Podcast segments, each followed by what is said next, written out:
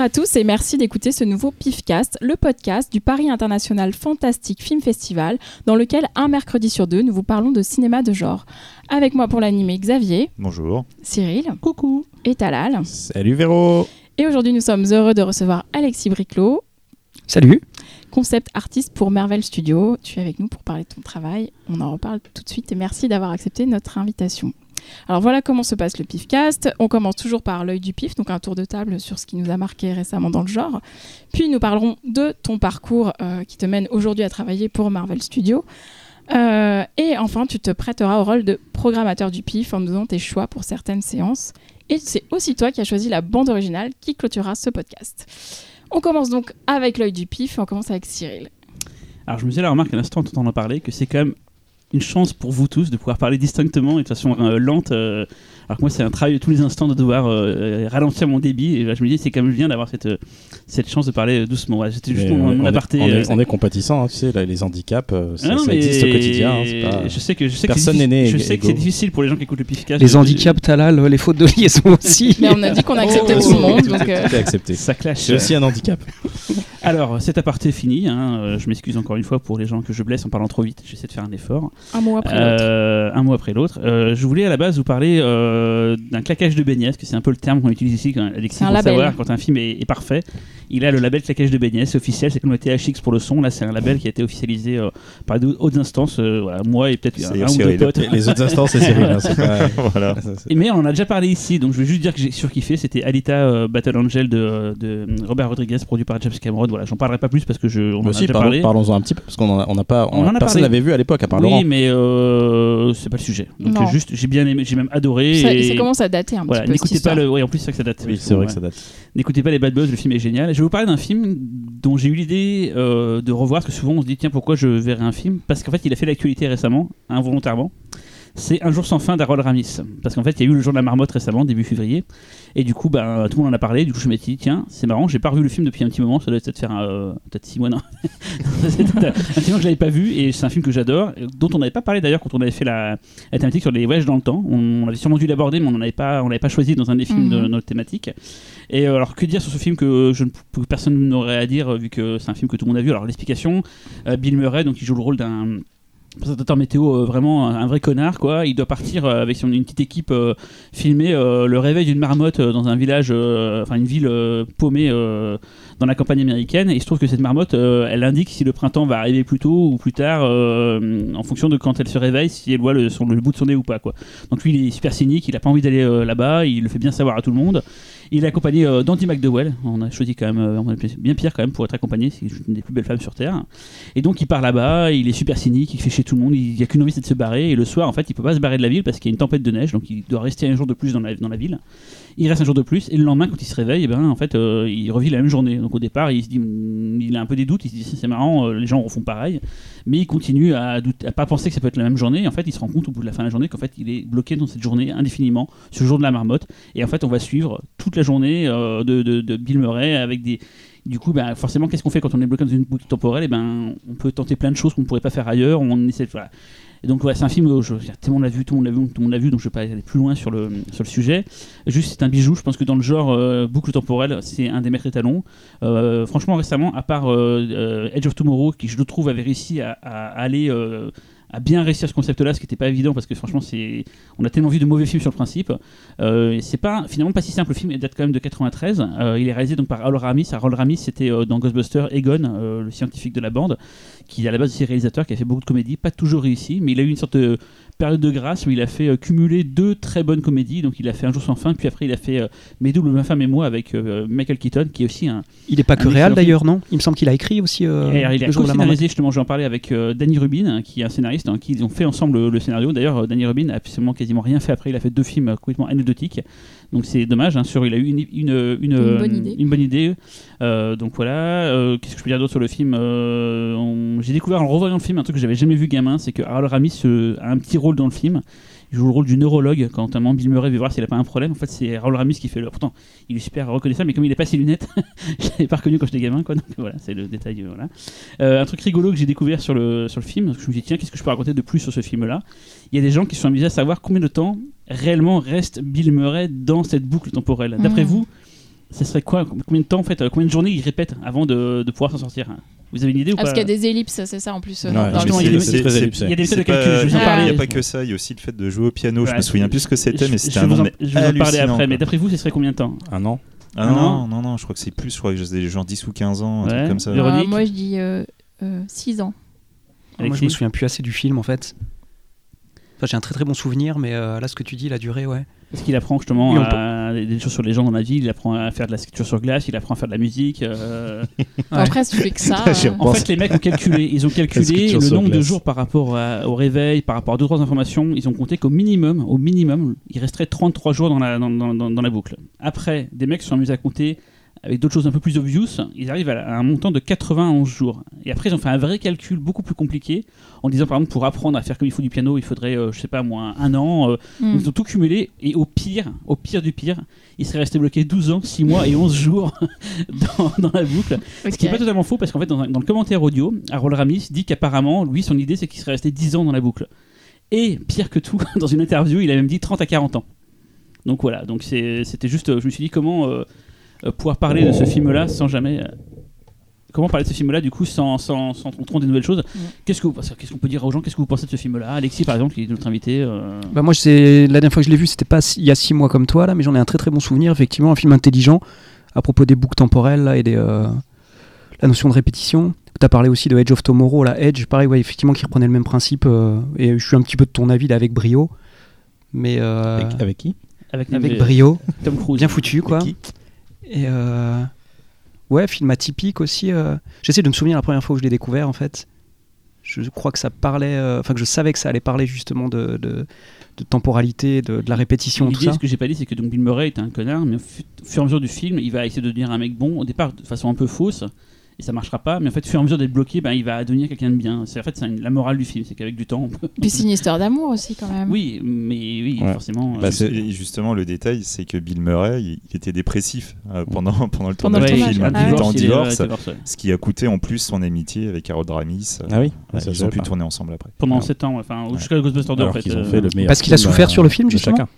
Bah, en fait, c'était- il était imbuvable. hein. C'était, il était insupportable, Bill Murray. Parce qu'il était euh, dépressif. parce ce qu'il était dépressif Ok. et euh, voilà quoi. Ça, ça a vraiment pourri leur relation, Ça a joué le ça a joué- tournage et ça a tout. joué pour le film. Mais en même temps, ça a beaucoup joué sur le film, effectivement. Enfin, s'il n'aurait pas été Ouais. dépressif, euh, effectivement, il après n'aurait pas été aussi J'ai bon. dit que c'était ap- pendant Ghostbusters 2 était, av- était avant, maintenant Ghostbusters 2 était avant en fait. Ouais, ouais. Mais Euh, non, non, ils ont pas, ils ont pas Ouais, ensemble après. Il y a deux choses que t'as pas dit, Cyril. Déjà, une, un- je crois que c'est le film qui a inventé ce sous-genre de film à boucle temporelle, Oh, qui a encore repris dernièrement. Là, j'ai vu qu'il y a une série Netflix qui est, qui est- je- je- Ouais, tout à fait. Perruche. Et le Lana film de Happy Orange is the Birthday New aussi. Black. Voilà, il y a le film Happy Birthday, il y a sympa, Tomorrow, il y a, il y a- il y a- ça devient un sous-genre, quoi. Le, la boucle crois qu'il y en a eu temporelle devient un avant dans les entière. Twilight Zone, comme ça, il y a dû y avoir des trucs comme ça avant, mais peut-être pas aussi poussé sur la longueur, on va dire. Oui, ou même en littérature, ça a dû être exploré. Ouais, ouais, ouais. Et l'autre chose, c'est que je, pour moi, c'est définitivement la meilleure comédie romantique ever.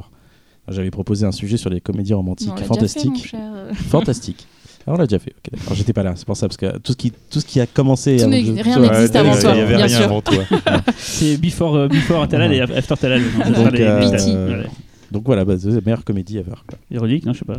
Sur le film Oui. Ah bah moi j'adore et je, je suis hyper fan de, de Bill Murray et j'adore euh, quand j'aime pas quand il devient gentil à la fin en vrai ce que j'adore c'est le personnage du début qui fait des doigts d'honneur hein, quand il fait son décompte euh, pour euh, la prise d'antenne et non ça j'adore j'adore ce film voilà rien à, rien à ajouter Pour, puis- ceux, pour ceux qui aiment Bill Murray dans, dans, dans ce film-là, je, je conseille Fantôme en fait, je crois qu'on en avait parlé déjà, le film de, Ah oui, de, de, de, qui, euh, qui reprend un peu le même personnage un peu spécial, de- de- euh. d'enfoiré. Moi j'adore. euh, Si, un en fait, rigolo que j'ai j'ai- Scrooge. j'ai- j'ai oublié, en fait, c'est le tout premier rôle de Michael Shannon. En fait, c'est un, des- Ah. c'est un- il est avec sa nana, il veut se marier, et à la fin, euh, Bill Murray lui offre des tickets pour WrestleMania. En fait, euh, il est tout content euh, parce que sa nana hésitait à se marier avec lui. C'est le tout premier rôle de Michael Shannon au cinéma, quoi. Il est tout jeune à l'époque. d'accord Talal ton œil? Quoi, mon œil?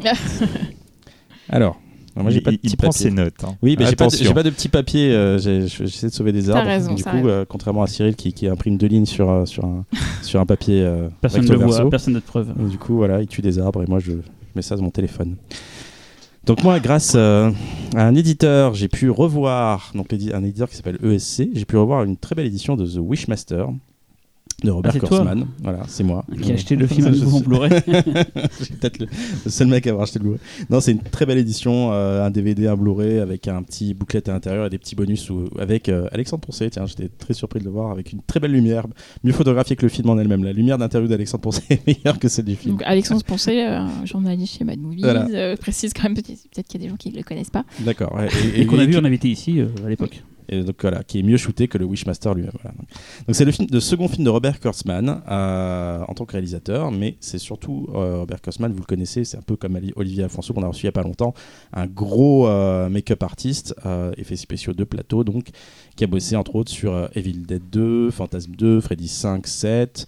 The Faculty, Vampire et j'en passe. Hein, beaucoup, euh, beaucoup d'exemples et beaucoup de films cultes que vous avez déjà vus. Alita aussi. Il a bossé sur Alita. Ouais, c'est KNB, j'ai vu sur. Alita. Et donc voilà, et donc c'est un des, c'est la lettre K donc de, de KNB, euh, donc euh, Kurtzman Nicotero Berger, je l'ai, je l'ai noté ou Berger, je sais pas comment on dit Berger, Moi je dis burger. moi. Burger. Burger. comme un burger. Et, euh, et donc c'est, c'est basé sur un scénario donc de Peter Atkins euh, que vous connaissez euh, comme étant le scénariste de Hellraiser 2 et 3. Alors c'est marrant, c'est, c'est un film qui a un lien parenté un peu euh, directement, enfin directement, en tout cas dans le ton à Hellraiser 2 et 3 parce qu'on se retrouve un peu dans une sorte de pantalonnade d'effets spéciaux de plateau. Euh, très très années 80 euh, plus même années 80 alors que le film est, pourtant été tourné à la fin des années 90 97 précisément. Donc de quoi ça parle euh, The Wishmaster? C'est ça commence un peu imaginez Aladdin version Disney mais gore, c'est-à-dire qu'en live. Donc euh, la bande annonce que vous avez vue il y a quelques temps avec Will Smith.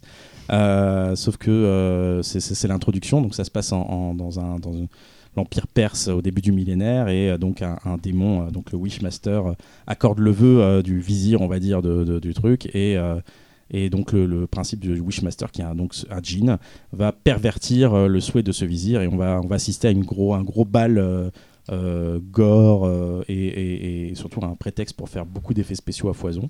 Donc ça c'est la promesse de départ, en fait c'est l'introduction. Euh, donc le djinn est, renf- est renfermé dans, un, dans, un, dans un- une opale, donc une sorte de bijou euh, rouge.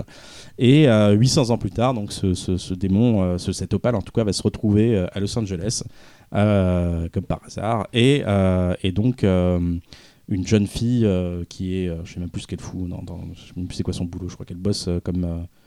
doit préserver des, vestiges. Franchement, on en a rien à foutre quand on regarde le film. Et donc, elle, frotte le bijou et puis elle libère le, le, djinn euh, un peu malgré elle. Voilà. Donc moi, je me rappelais de ce film. euh, donc oui, bien sûr, le djinn va part à sa recherche parce qu'il veut, il veut récupérer bien sûr la, la personne qui l'a libéré et entre temps, bah, il va s'amuser à, à, Exaucé. à tuer, à exaucer les vœux de plein de personnes qu'il va croiser. Et c'est justement là où le, le film est, est très très intéressant. Enfin, c'est là où le- la partie la plus plaisante du film, c'est le côté ludique justement où le mec, il va, euh, chacun va, va dire un vœu et puis le, mec va se trans- le vœu va se retourner contre lui. C'est- voilà. Euh, donc, euh, moi je me rappelais de ce film, je sais pas si vous vous en rappelez, c'était la, donc à la fin des années 90, c'est la- la- l'accroche.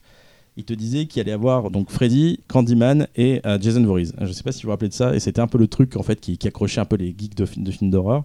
Moi j'étais allé un peu pour ça. En tant, je sais pas, quel âge j'avais en 97. Et, et finalement, le film est sympa. C'est une bonne, une bonne, c'est rigolo mais c'est euh, pas euh, non plus euh, je sais pas c'est pas le chef-d'œuvre de l'année dans, dans, le genre parce que ça fait un peu cheap en fait et, euh, et j'ai un peu creusé puis je me suis rendu compte qu'en fait le film a, été tourné a été préparé tourné monté et sorti en 6 mois pour un budget de 5 millions donc ce qui explique un peu le côté cheap mais attachant donc voilà, c'est un, un film que j'aime bien. Je sais qu'il y a eu trois suites après, donc le second, dont le second qui a été réalisé par Jack Shoulder. C'est tous des DTV. Euh, Le premier aussi. Hein. le premier, bah, ça a le look d'un DTV, mais c'est sorti en salle. Ouais, c'est sorti en salle. Ouais. J'ai vu en salle, mais c'est un DTV sorti en salle. Quoi. Et voilà, et, et j'aime beaucoup euh, Andrew Divoff. J'avais oublié à quel point il était charismatique, que ce soit en jean ou en. C'est lui qui joue le jean, donc euh, on connaît parce qu'il jouait, il jouait dans Air Force One, je crois qu'il joue dans Lost aussi. Il a plein de second rôles euh, de méchants euh, pas cool. Euh, et, euh, et puis les- les- vraiment les make-up déboîtent, le Wishmaster déboîte particulièrement. C'est un méchant comme on les aime bien, et, et la, la dernière fois que j'avais retrouvé ça, c'était dans Jeepers Creepers avec un, un méchant charismatique, un boogeyman charismatique. Qu'est-ce que vous en pensez, les amis?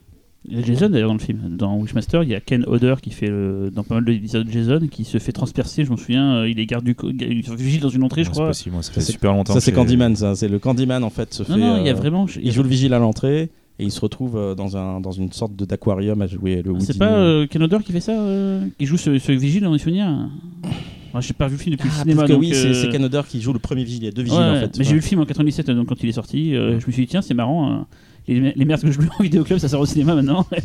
je me suis dit Non, pourquoi 97. Donc On ça, a moi, on des films comme ça déjà. C'est littéralement le genre de petites conneries que j'aime regarder chez moi, tranquillou. Euh, Les, les conneries que tu voyais toujours Oui, quand tu passais chez moi, tu vois. Mais c'est une aberration ce film, parce que ça sorti au cinéma. En plus, c'est les années 90. Enfin, Ouais, ceux qui sont plus jeunes ne savent pas, mais c'était la disette. Il y avait tellement rien. Moi, je sortais. Tout ce qui sortait en film d'horreur, j'allais le voir en fait, parce qu'il y avait Mhm, tellement rien à mhm, voir. On dit maintenant que c'est la misère, mais les années 90, c'était pire que tout quoi. Bah, C'était après Scream et euh, du coup bah, d'ailleurs le film bénéficie de l'affiche sur l'affiche de Wes Craven présente donc tu sais pas si vraiment si Craven était déjà un- les Wes Craven Mais qu'est-ce qu'il fait En fait, il est crédité producteur. Bah, et alors il est noté comme producteur exécutif mais bon après euh, encore une bah tu sais c'est c'est Ouais, c'est juste pour utiliser son nom sur le haut de l'affiche. Ouais. il a bossé sur plusieurs de films plusieurs films de Craven Euh, donc ça, ça voilà je pense que c'est un retour d'ascenseur Il euh. il y a un Et- truc à noter, c'est que souvent les films de maquilleurs, c'est souvent la malédiction. Je parle pour les US, euh, Mm. genre euh, Eraser 4 qui est fait par Kevin Yeager. Enfin, c'est souvent des films dont la gestation a été compliquée. Les films souvent sont un peu pourris. Celui-là, même si je suis pas fan de Wishmaster, c'est quand même moins pire que plein mal d'équivalents. euh. le principe est fun hein, Alors moi je kiffe d'échanger avec toi Talal, mais je sais qu'on n'a pas les mêmes goûts. Après, Et je- moi j'ai un souvenir de l'avoir vu en salle et l'image qui me revient en tête c'est une purge. Oui, c'est ça. À Oui, pas ça bien. avait été super violent. Je sais plus à quoi je m'attendais. C'est peut-être ce que tu dis là, tu sais, avec l'annonce Wes Craven et puis euh, le, le- le fait qu'ils aient travaillé la com. Je me dis voilà, si ça sort en salle, ça doit être bien. Mais j'ai un souvenir, mais dit mais qu'est-ce que c'est que ce truc? En fait, d'aller le voir au Cinoche, euh, au Après, secours. après, comme toi, moi j'ai une vraie attache pour les effets spéciaux de plateau. Et, Ouais, et bien là, sûr. c'est- le, c'est le, c'est le festival euh, de. de c'est mortel, quoi. Il y en a- il- Ouais, mais c'est souvent aussi. euh, comment dire T'en parlais là et tout à propos de la malédiction là qui concerne les films de, de. Effectivement, il y a toujours ce côté, tu sais, euh, le technicien qui excelle en fait dans une discipline et qui a envie de montrer en fait son savoir-faire. C'est rigolo. J'avais écouté euh, l'émission d'Olivier euh, Afonso là justement où il parlait de Girl with Ball où lui, à contrario, en fait, il a pas pu de ce qu'il raconte aux questions budget exprimer quelque part, euh, comment dire, ou montrer l'étendue en fait de ses possibilités et capacités en termes de- d'effets spéciaux.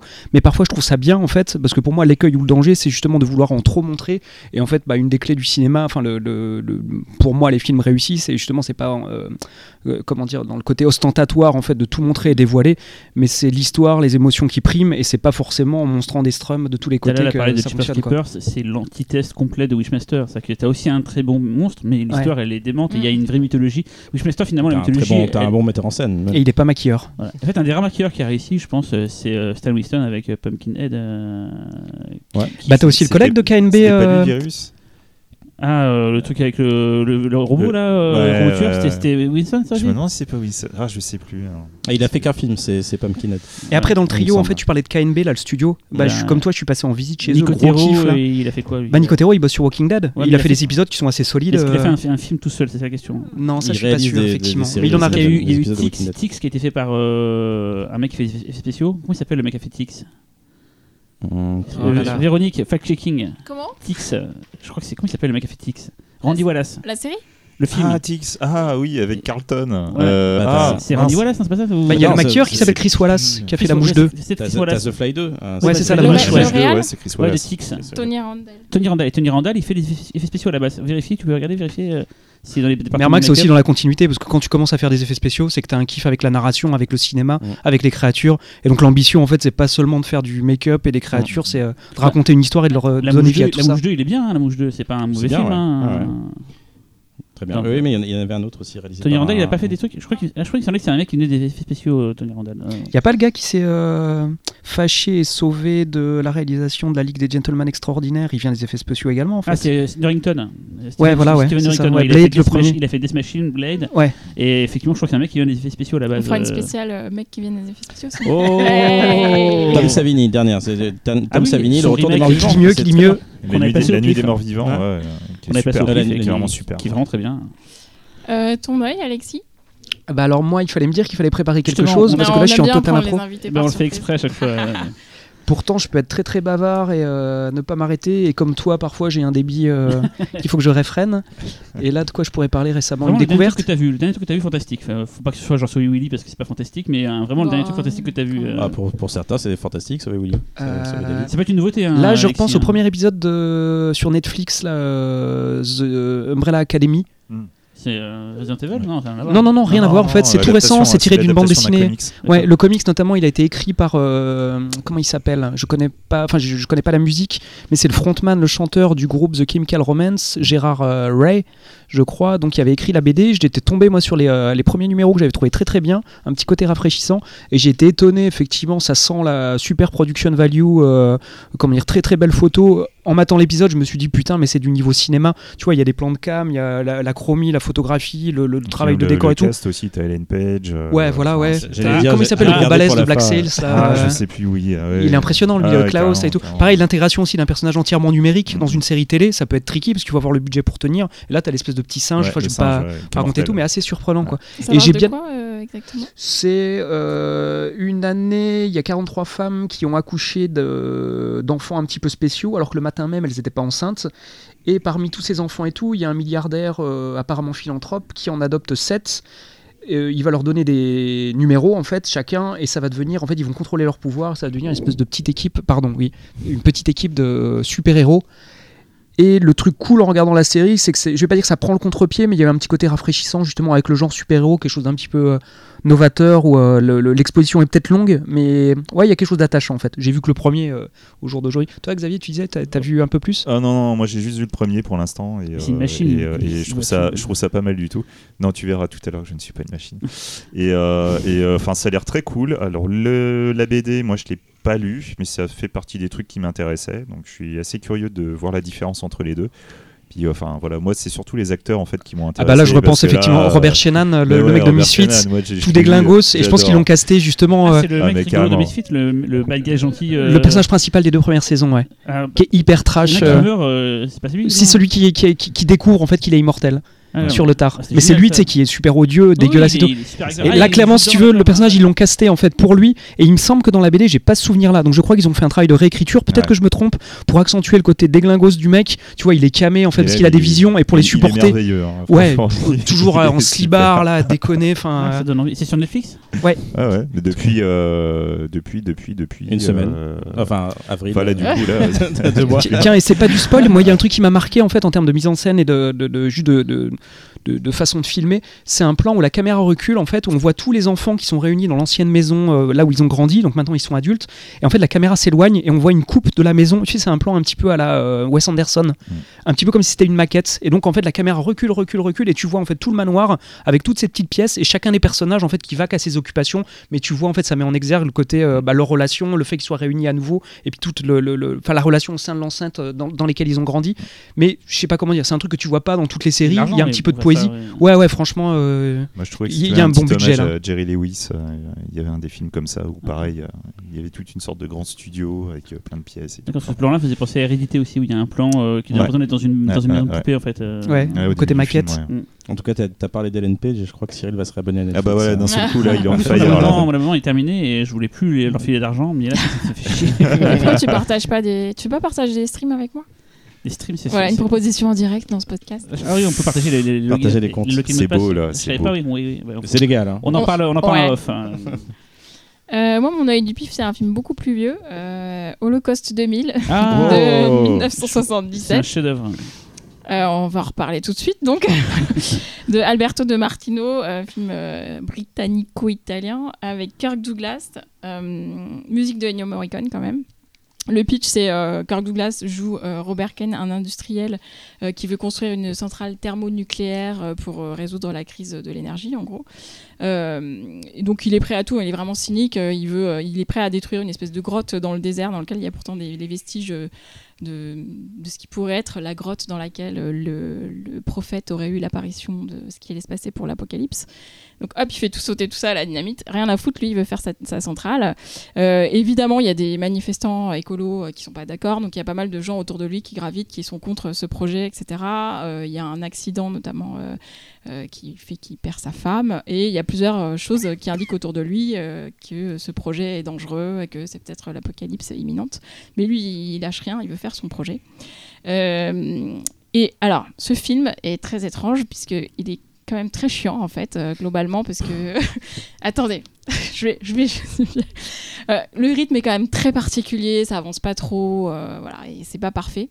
Par contre, il y a plein de scènes complètement ouf dans ce film, et rien que pour ça, il faut le voir, parce que c'est vraiment très étrange. Et au final, ça participe à cette ambiance d'apocalypse parce que je vais pas spoiler, mais il y aura pas un truc spectaculaire à la fin, donc vaut mieux vous y préparer tout de suite. Par contre, il va se passer plein de choses euh, un peu bizarres et, et spéciales. Je pense notamment à une scène avec un hélicoptère qui est inoubliable et pour les amateurs d'effets spéciaux. euh, Live, c'est très intéressant. Euh, il y a aussi, euh, des, par exemple, une scène très étrange dans un asile, euh, enfin plutôt un, un- institut psychiatrique qui n'est que en verre, donc avec des parois que en verre, ce qui n'a aucun sens. Et Kirk Douglas va là pour voir l'homme qui a essayé, enfin qui a tué sa femme d'ailleurs. Ça donne vraiment une scène très très bizarre, vraiment. Enfin, je pense que le film il vaut le coup d'œil rien que pour ça.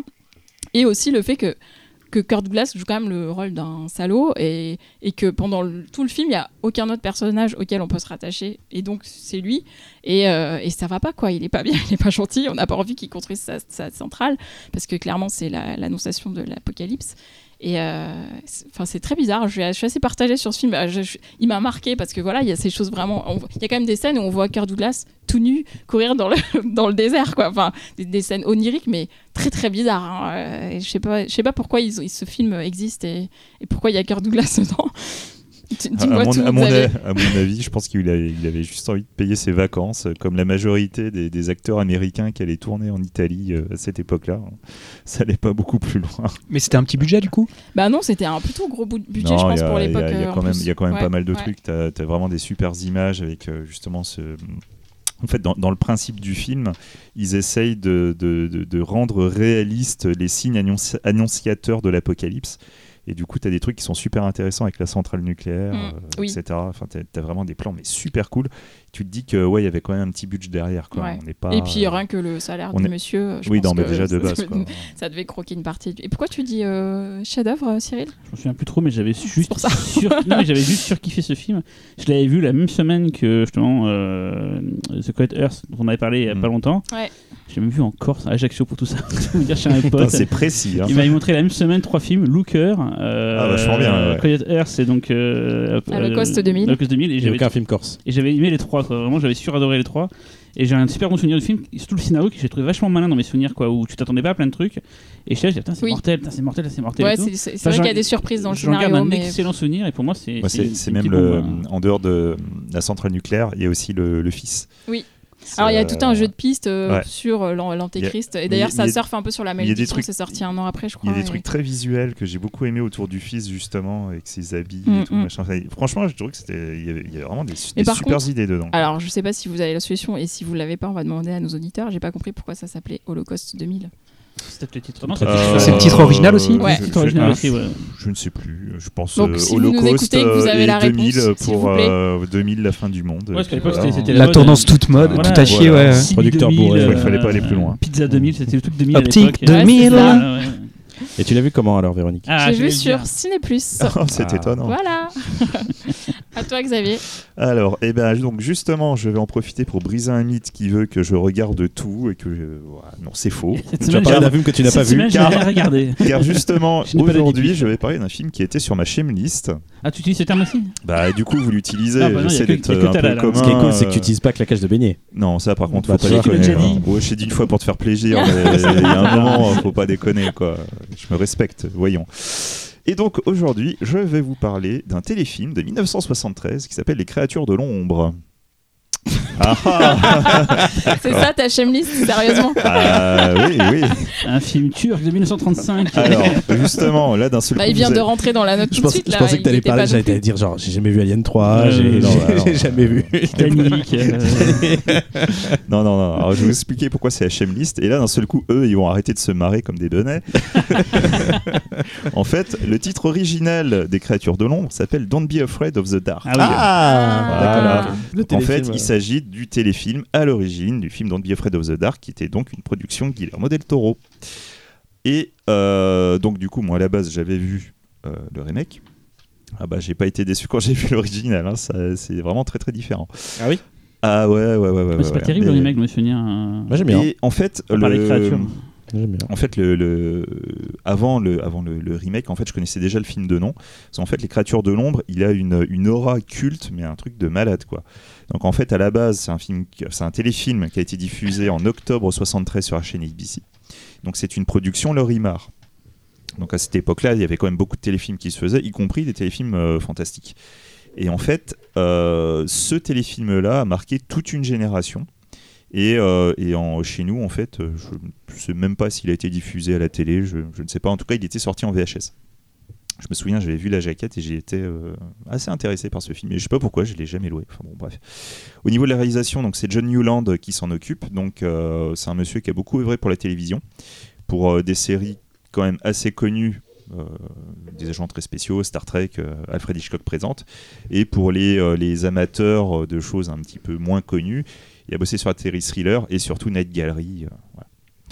le film, le pitch, parce que si vous connaissez le, le remake, euh, vous allez voir que le, le pitch euh, change deux trois petits Il est détails. pas très connu, le remake. hein.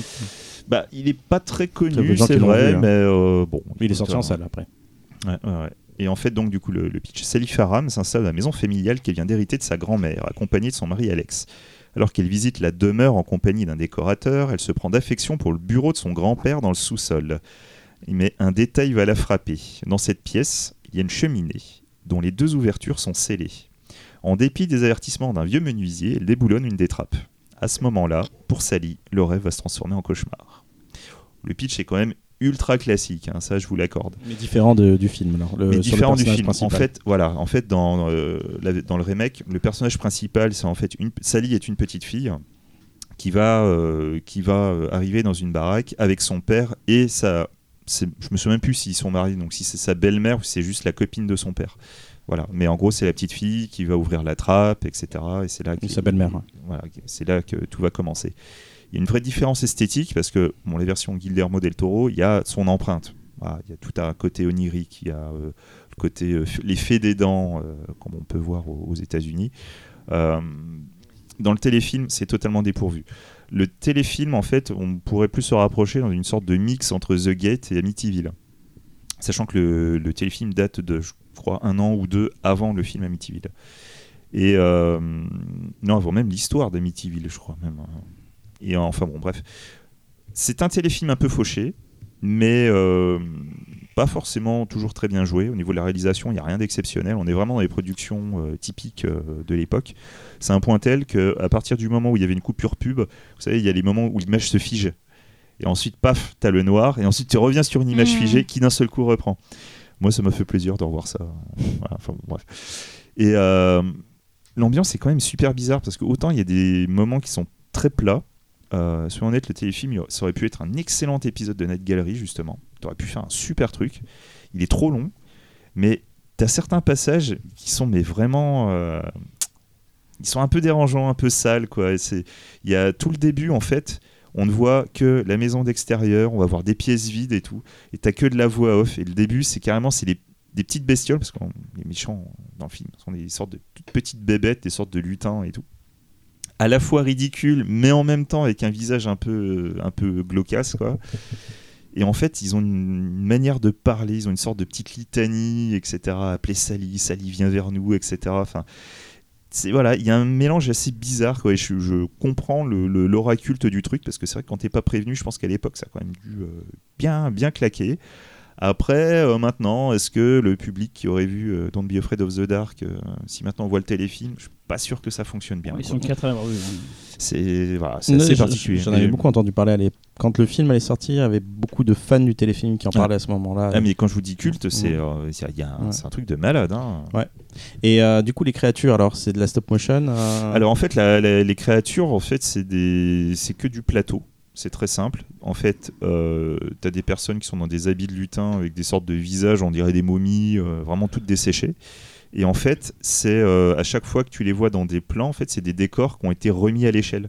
Donc apparemment, ils vont, à un moment, ils vont monter un escalier. L'escalier, il a vraiment été créé euh, en mode x10, quoi. Ok. Ouais, ils se sont fait chier, quoi. Ça, Ah ouais, c'est non, mais carrément. C'est ouais, ouais, voilà, le côté The Gate. euh, c'est tout de suite, ça m'a fait penser à ça, quoi.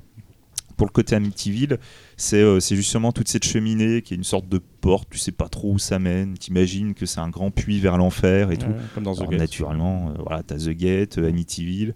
Amityville, c'est aussi pour le côté voilà, qui, qui arrive petit à petit et tout. Il y a quand même très très peu d'action. Euh, il se passe pas grand grand chose avant les, les 20 dernières minutes. Et je dois avouer que les 20 dernières minutes sont, sont, sont vraiment bien. À noter aussi pour le détail rigolo, je crois avoir vu l'un des plus mauvais raccords de l'histoire du cinéma, où en fait t'as as quand même toute la fin qui se passe de nuit. Et à un moment, tu as un personnage qui arrive dehors. Et lorsqu'on voit le plan dehors, c'est en plein jour.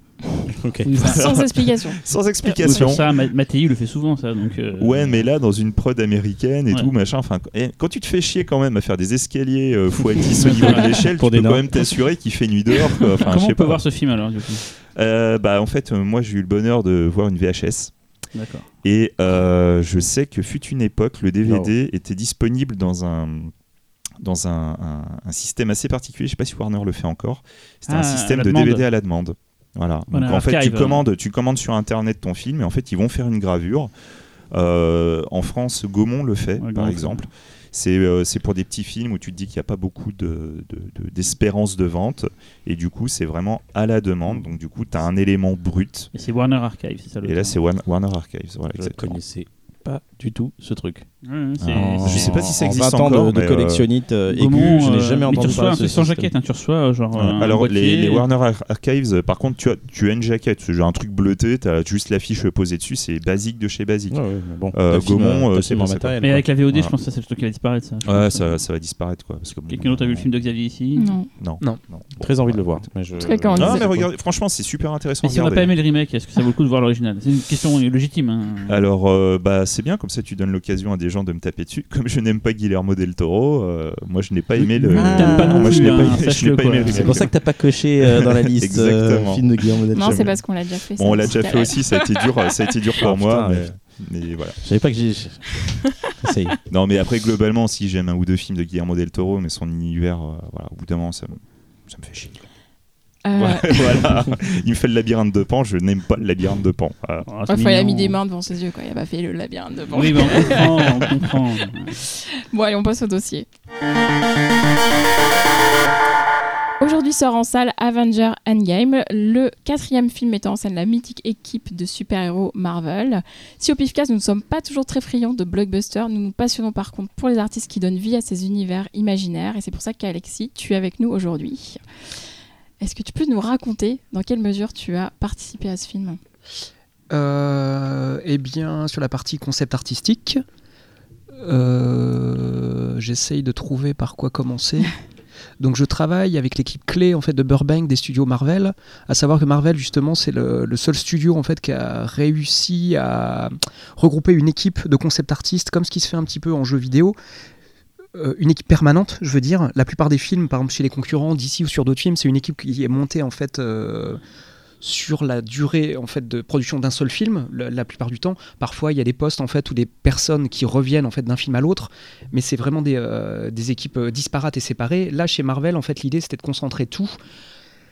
Ça va exactement avec ça va de pair avec la logique en fait qu'ils ont depuis le début de la, la création du Marvel Cinematic Universe c'est-à-dire en fait de relier tous les films c'est-à-dire que la plupart peuvent se regarder indépendamment maintenant de moins en moins mais pour moi en fait il y avait une réflexion de l'ordre de la série télé moderne, sauf que là c'est pas des épisodes de série, c'est des gros films qui se répondent les uns les autres. Euh, Du coup, j'essaie de, de, de Et du coup, faut- Du visuellement, Faut fallait créer un... le lien, faut créer une ouais. sorte de Voilà, ouais, ou un- une ouais, bible ouais. ou un truc qui fait que euh, si Iron Man il a, il a l'armure filée à tel endroit, il faut qu'elle soit filée plus tard, il faut que le design soit le même de partout. Enfin, il faut voilà. Exactement, et ça c'est un gros gros travail puisqu'en fait euh, le- ils, ils ont fait un travail de préparation pour le, le- le développement de tous les films et de cet univers-là justement où euh, le film dont on parle aujourd'hui, la Avengers, Avenger euh, Endgame. Endgame, en fait, c'est la fin d'une première euh, étape, d'une première période, mais je crois qu'on en est au 23e film, il me semble. là. De tout l'univers Marvel. Ça doit Ouais, pas c'est être ça. Donc ça, c'est la première étape. Donc en fait, quelque part, il y a une storyline globale Mm. sur tout ça, avec la- l'arrivée de Thanos et euh, la menace qu'il représente. Mais avant, il s'est passé beaucoup de choses. Et forcément, quand on est dans la conception, la création, on ne peut pas régler tous les détails en fait de chacun des films.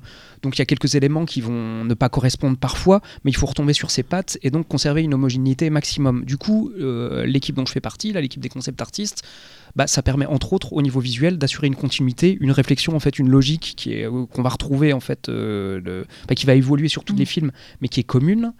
Donc vous avez une, une genre de timeline de, de l'ordre des films euh, en tête pour savoir justement... Non, pas réellement. Moi, il y a un truc bizarre que j'apprécie aussi dans mon job, c'est que je pense que je bosse pour eux, avec eux, en fait, et je pense qu'ils apprécient ça chez moi, c'est le côté euh, réactif et euh, force de proposition. Et je me suis rendu compte, en fait, parfois j'ai des potes qui ont des news sur les films avant moi, alors que je bosse dessus, parce que j'ai accès à très peu de choses. Oui, il C'est une- fragmente, il fragmente pour. euh, Grave, ouais. Parfois, je suis super content justement quand j'ai des scénarios sur les deux Avengers, justement par rapport au concept sur lesquels j'ai travaillé, ils m'ont expliqué des choses, donc j'étais super content. Je me dis ouais, gros spoil là, le truc que je peux pas lâcher, euh, sinon je me fais virer. je suis radié de, de l'ordre des concept artistes Non, et des directeurs tue, je pense, artistiques. je pense qu'ils viennent avec des Ouais, je à pense, oui, on parlait de ça, ils c'est butent. facilement euh, le fait d'être radié à vie, quoi.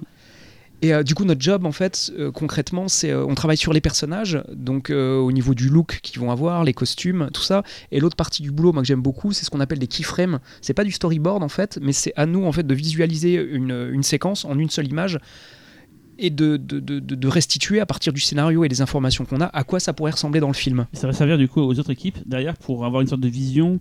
Euh, les décorateurs, les Exactement, les effets spéciaux. Après, c'est un peu compliqué parce que sur chaque film, ça c'est l'industrie américaine. Donc il y a nous, notre équipe en fait euh, permanente. Donc euh, la plupart, ils sont, à, comme je disais, à Burbank, à Los Angeles. Il y a quelques freelances comme moi. Moi, je suis très content là de bosser à distance euh, avec eux parce que j'habite Paris. et, euh, je me sens un petit peu chanceux par rapport à ça. Et sur chaque film, en fait, il y a toujours ce qu'on appelle le production design. Donc le production design, c'est tout ce qui est la conception, en fait, sorte de direction artistique, mais centrée autour des, euh, décors. Tu as la partie costume, le production design, donc il va travailler sur tous les environnements, les, euh, créations de, décors du film. Mais du coup, il y a également une sorte de porosité entre notre cellule, notre équipe et euh, le, le production, production design de chaque film, qui change, lui, à contrario justement de, j'allais dire, notre équipe. Et euh, du coup, Ouais. la partie production design travaille, enfin, il réalise également des concepts en fait de, de décors. Nous, on rebondit parfois dessus, mais parfois, moi, ça m'est arrivé plein plein de fois où je dois faire une prévisualisation d'une scène et j'adore ce truc-là et j'ai aucune information. C'est-à-dire, en fait, je sais pas si euh, t'en parlais tout à l'heure, là, le truc rigolo, si ça se passe de, de jour ou de nuit, Oui. si c'est en intérieur ou en extérieur, sur Ant-Man et la guêpe. Là, justement, rien, quoi.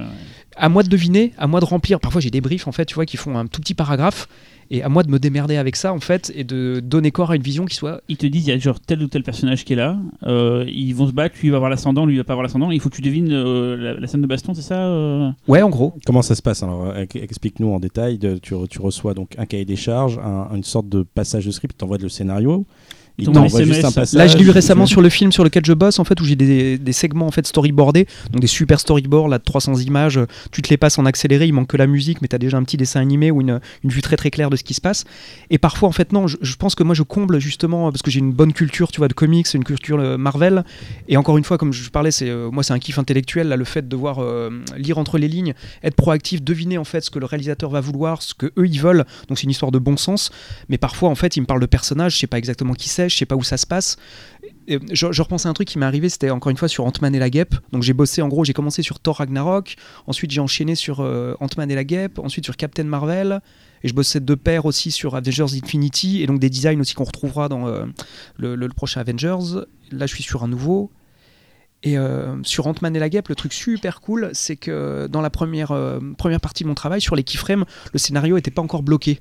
Et c'est-à-dire qu'ils utilisaient notre équipe pour faire des propositions. C'est-à-dire, en gros, ils m'ont dit, euh, en gros, mon brief, c'était, tiens, fais-nous des keyframes de Ant-Man utilisant ses pouvoirs, après j'ai eu la guêpe, dans des situations qui soient soit drôles, soit marquantes, soit des scènes orientées action. Démerde-toi avec ça. En fait, c'est moins cher que de faire de la 3D ou de, de, de faire un.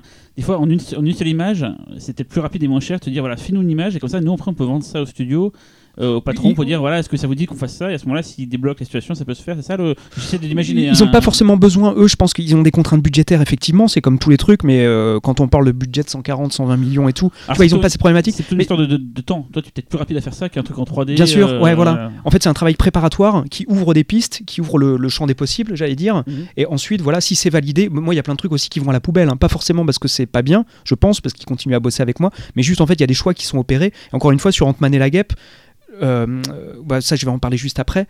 Mais euh, effectivement, ça nourrit la machine quelque part. Et donc, du coup, tu vois, c'est. euh, ouais, moi, je mets entre 3 et 5 jours peut-être pour faire une image comme ça. Ça dépend de la difficulté, ça dépend de la complexité.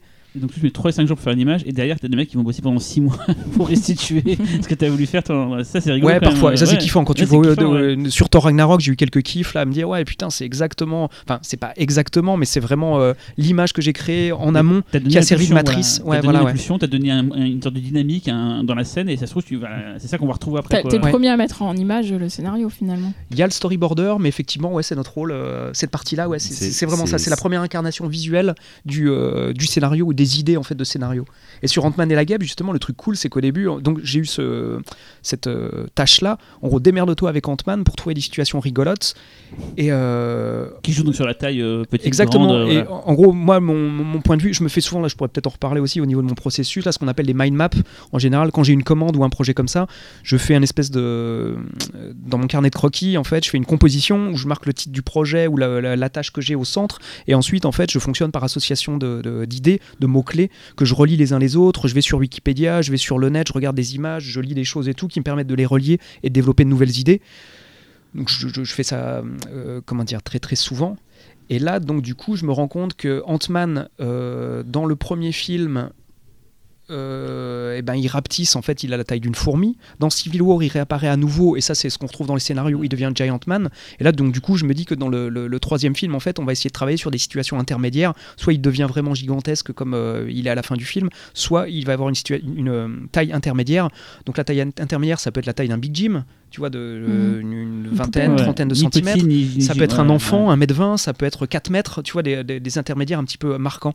Et du coup, j'avais travaillé euh, bah, sur plusieurs idées comme ça. Et il y en a une, en fait, je, je pense pas que tu vois, ça vienne exactement de moi, mais je sais pas si vous avez vu le film d'ailleurs. Il y a une séquence un petit peu étrange euh, qui se passe dans une école où euh, Ant-Man a une ta- taille intermédiaire justement d'un mètre 20. Mais il a des proportions d'homme en fait adulte. Ce qui fait qu'il y a un côté super bizarroïde parce qu'il a, il met une grosse doudoune. En fait, c'est relativement étrange. Ils ont joué un petit peu avec ce, ce facteur-là. Et moi, du coup, j'avais euh, travaillé là-dessus justement en faisant une, euh, une image où Ant-Man en fait sortait d'une école, donc on était dans une cour d'école avec plein de gamins et de gamines avec des doudounes, et Ant-Man en fait pareil avec sa doudoune rouge, un bonnet sur la tête, alors qu'il avait son casque d'Ant-Man qui vient face caméra en fait, et derrière lui, pareil comme je connais rien du film, j'essaie de trouver euh, un truc intermédiaire, j'avais des méchants à faire intervenir, là je prends des men in black, tu vois des mecs en costard avec un gun, des lunettes noires, ils arrivent en fait et ils cherchent Ant-Man, c'était juste l'idée. Donc ça tu vois ça a peut-être... euh, eu une influence justement sur le, le- le déclencher des choses au niveau de cette séquence là ou peut-être pas du tout et un truc rigolo c'est que cette idée là en fait elle m'était venue de, de The Breed chromosome 3 de David Cronenberg On en Je sais pas si vous tout souvenez. ouais. ouais la, la- la séquence avec les enfants euh, difformes dans, Ouais. dans l'école en fait qui Qui attaque la- l'institutrice. Ouais, et on s'en rend pas compte tout de suite, puis ils ont des grosses doudounes, Mm. ils ont le visage masqué, c'est que seulement quand on voit face caméra une des créatures qui se retourne qu'on découvre que bah non, c'est pas normal. Donc il y a un peu de Cronenberg dans les films Marvel en fait. Ouais. Peut-être, ou là c'est moi qui euh, La a fusé révélation. quelques références quoi. Xavier, tu une question. ouais. Ouais, moi en fait j'étais étonné par, euh, par ce que tu disais justement, parce que étant donné qu'au- d'un point de vue esthétique, la majorité des Marvel sont quand même euh, très cohérents, on va dire, mis à part quelques exceptions. Moi je m'attendais à ce que tu aies une sorte de bible, mais blindée. euh, de trucs euh, que tu peux faire, que tu ne peux pas faire, pour que tout puisse se ressembler déjà à la base, pour éviter justement euh, que ça parte trop loin. euh. Non, j'ai aucune référence comme ça, mais quelque part aussi, ils me demandent, ça fait partie du contrat, d'avoir ça en tête. Mm. En fait, à moi d'avoir la culture Marvel et de savoir Ouais. ce qu'ils veulent. Et tu vois, mon analyse, là tout à l'heure, j'en parlais, je l'ai jamais vu en fait, euh, comment dire, écrite ou rédigée, justement la comparaison et le développement qu'ils ont fait avec le gros parallèle avec la série télé, en Mhm. fait, dans la conception. J'avais lu ou vu des vidéos en fait où ils parlaient de la musique où il racontait justement que la plupart des scores, enfin ça tend un petit peu à changer en fait de l'univers Marvel, ils étaient pas vus au rabais, mais euh, comme ils n'avaient pas une grande grande personnalité, justement pour euh, conserver cette espèce d'homogénéité au sein de tous les films.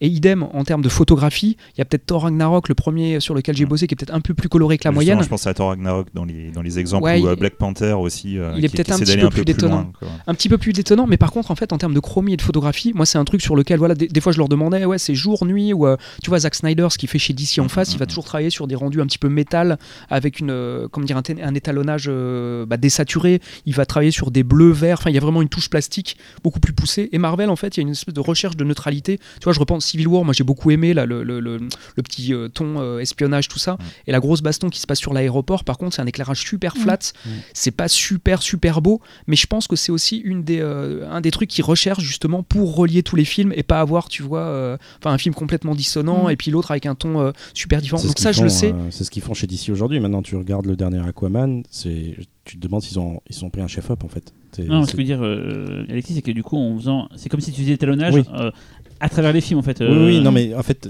tu- la méthode Snyder avant était de, faire des films, on va dire, sombres. Enfin, ça, c'est tout un autre débat. hein, le, le ton adulte, on va dire, chez DC versus Marvel. Et, euh, et, et justement, suite aux échecs donc, des films de Snyder, euh, le tournant, c'est Justice League, qu'on avait vu ensemble d'ailleurs, Alexis. Euh, Mon Dieu, mon Dieu. mon Dieu. Et, euh, et du coup, bah, tu voyais que bah, tous les plans qu'ils ont repris de Snyder, bah, ils les ont réétalonnés pour que ça soit le plus clair possible.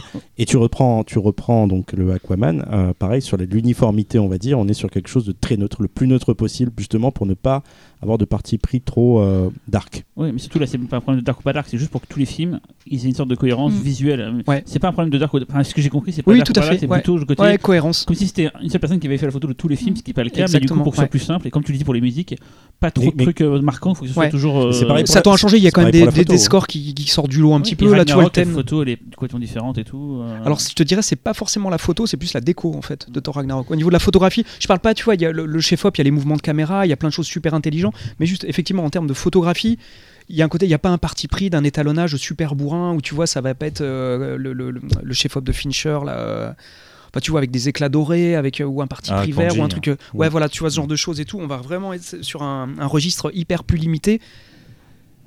Je sais pas si c'est le bon terme limité, mais voilà, encore une fois, pour, Pour- pour, créer un lien en fait, entre ouais, tout. ouais, quoi. pas- forcément négativement, mais pour. Voilà. Et, et du coup, Exactement. Et je trouve ça très intelligent. Moi, enfin, pour, moi, ils ont une sorte de vision à l'époque, là, Kevin Fitch, là, enfin, quelque chose de, très très bien.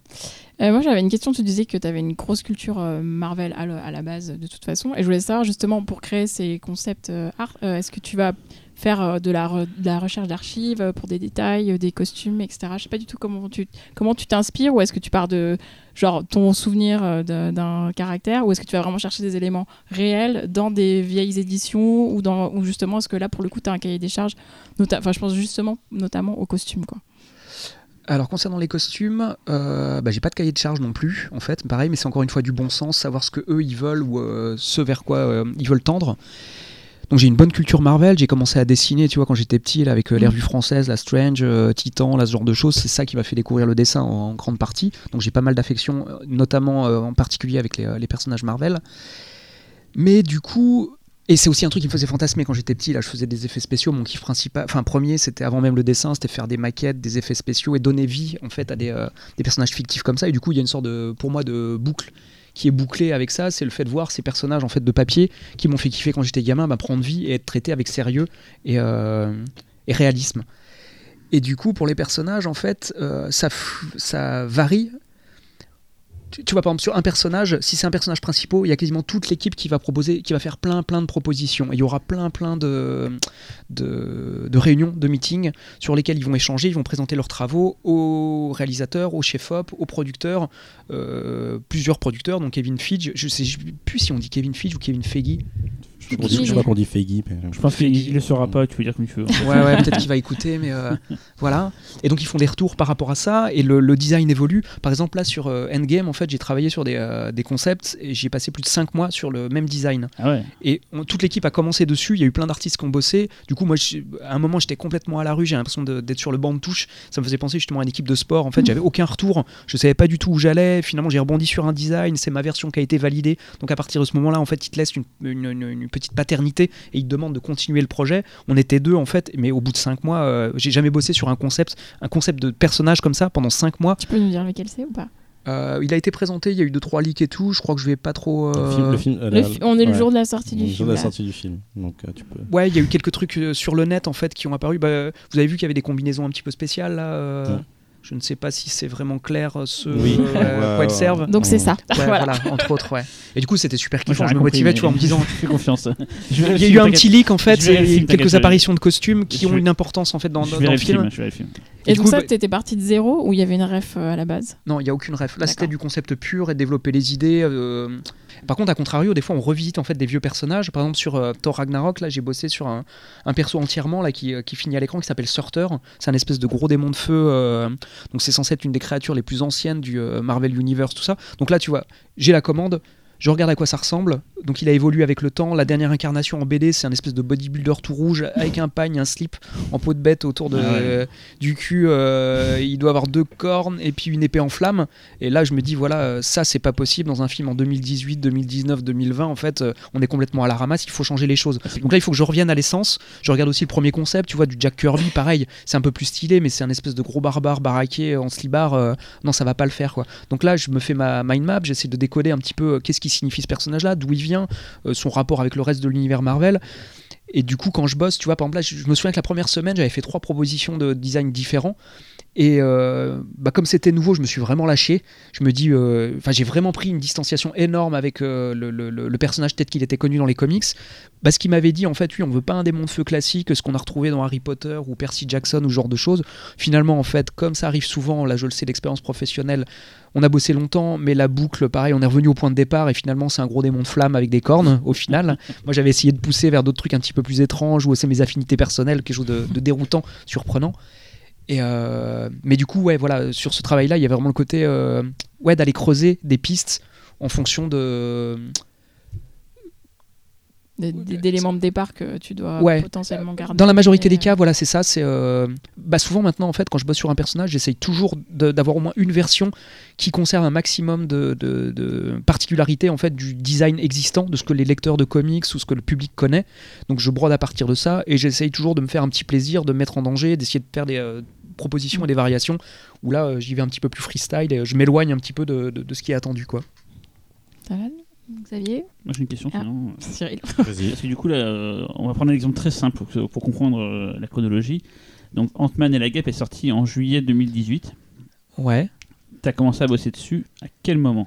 Je pense que c'était au moins un an avant. Donc, Même si que un maintenant- an, hein. Ouais, vrai. je pense. J'aurais vu ça plus loin, en fait.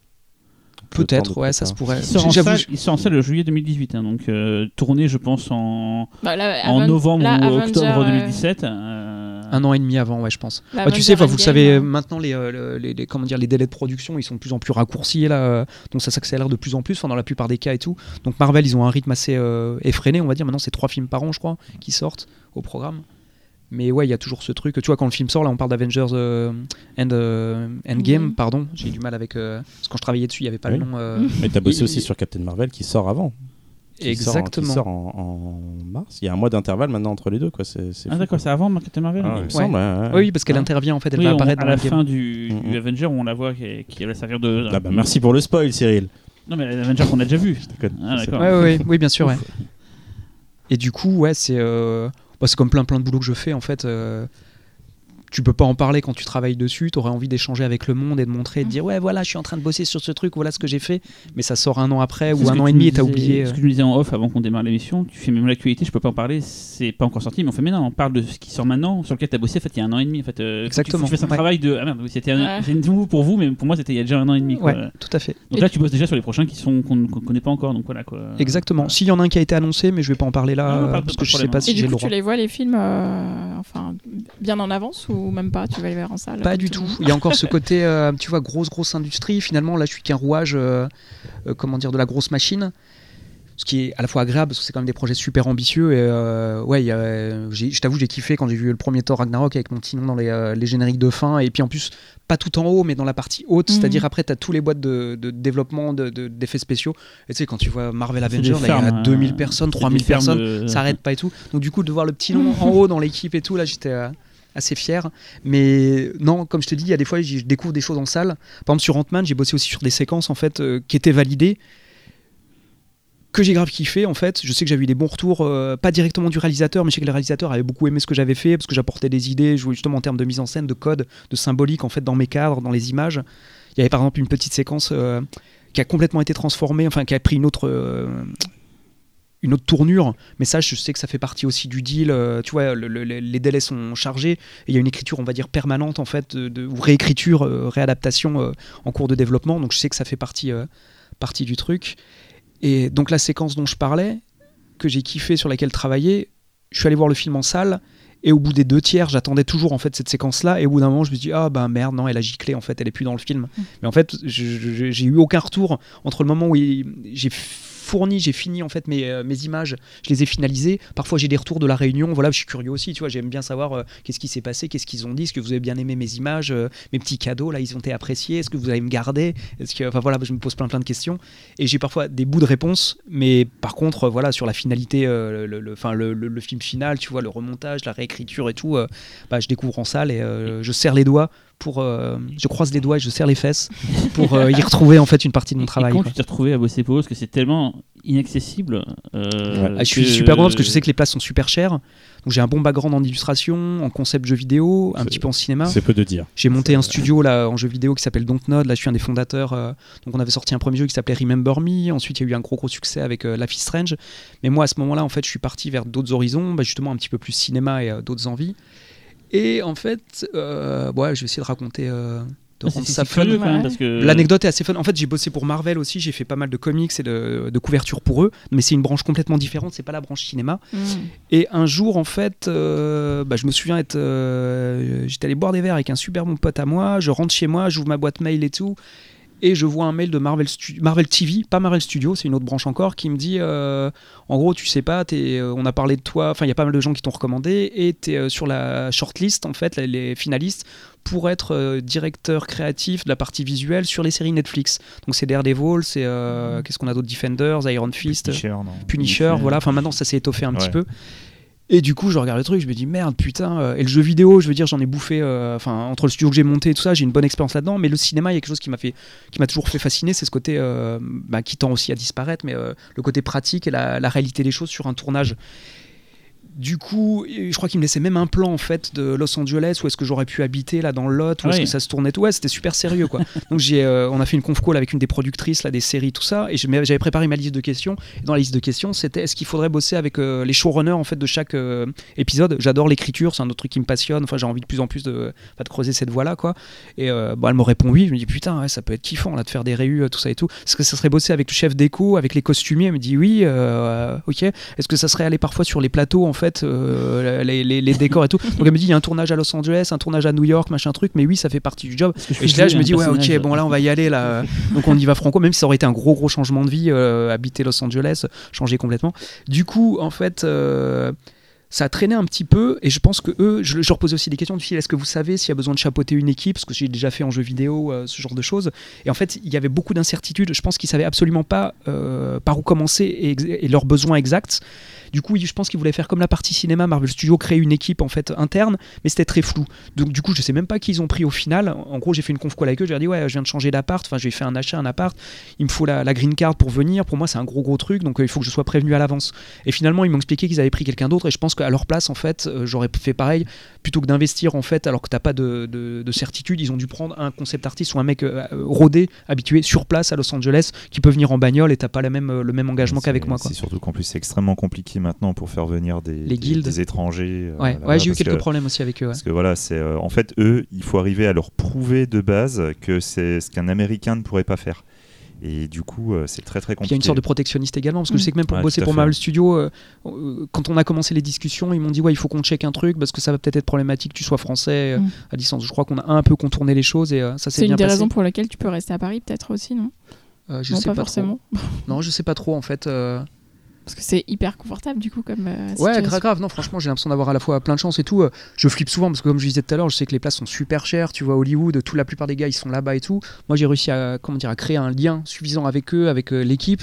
Donc, je, pense que c'est mon travail qui, mm, comment dire, qui est le, le, le- qui en est la, la raison, Bah quoi, oui. en fait. Donc, ça, c'est kiffant, mais ouais, c'est un petit peu chaud. Et comment t'es de- passé de Marvel TV du coup à... et bah du coup en fait je me suis dit même si ça se fait pas je vais pas laisser refroidir le, le plan et tout. Donc je suis allé à Los Angeles en fait et j'ai appelé la productrice euh, bah, pour passer sur les, les- les- les plateaux de Marvel TV donc euh, gros kiff là elle nous a fait la visite euh, de C'était quelle série c'était du coup il y avait John Carter et Agent of Shield mais moi ce qui m'a fait le plus kiffer c'est pas mes séries préférées Marvel hein. il y a Daredevil que j'aime beaucoup euh, je sais plus quel autre qui Comme est tout le monde, bien hein, t'aimes juste Daredevil et un petit peu le Punisher. hein. ouais bon, voilà c'est ça même Punisher ça me dérange au niveau du propos mais c'est vrai que c'est est au-dessus mais c'est un peu au-dessus du lot. Ouais. Ouais, et John Carter, euh, sympa mais sans plus, et John of Shield, j'ai pas trop trop suivi. Mais du coup, le, le- ce trip d'être sur les plateaux, les lots là, avec tous les hangars et tout, et on a eu la visite euh, guidée par la productrice, donc euh, de, de- de la partie costume, avec la chef costumière qui nous expliquait comment ça fonctionne avec les racks, tu sais, le fait qu'ils prennent en photo.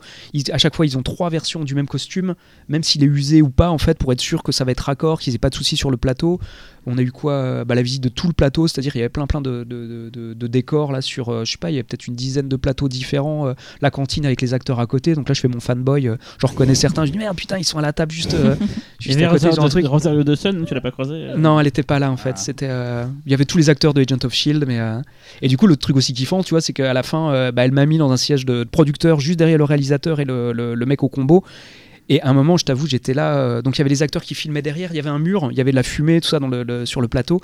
Et le jeu vidéo, tu vois, je connais euh, pas mal à la fois tout l'environnement et comment faire. Et là, je me disais sur mon siège là, putain, si je bosse sur ce truc.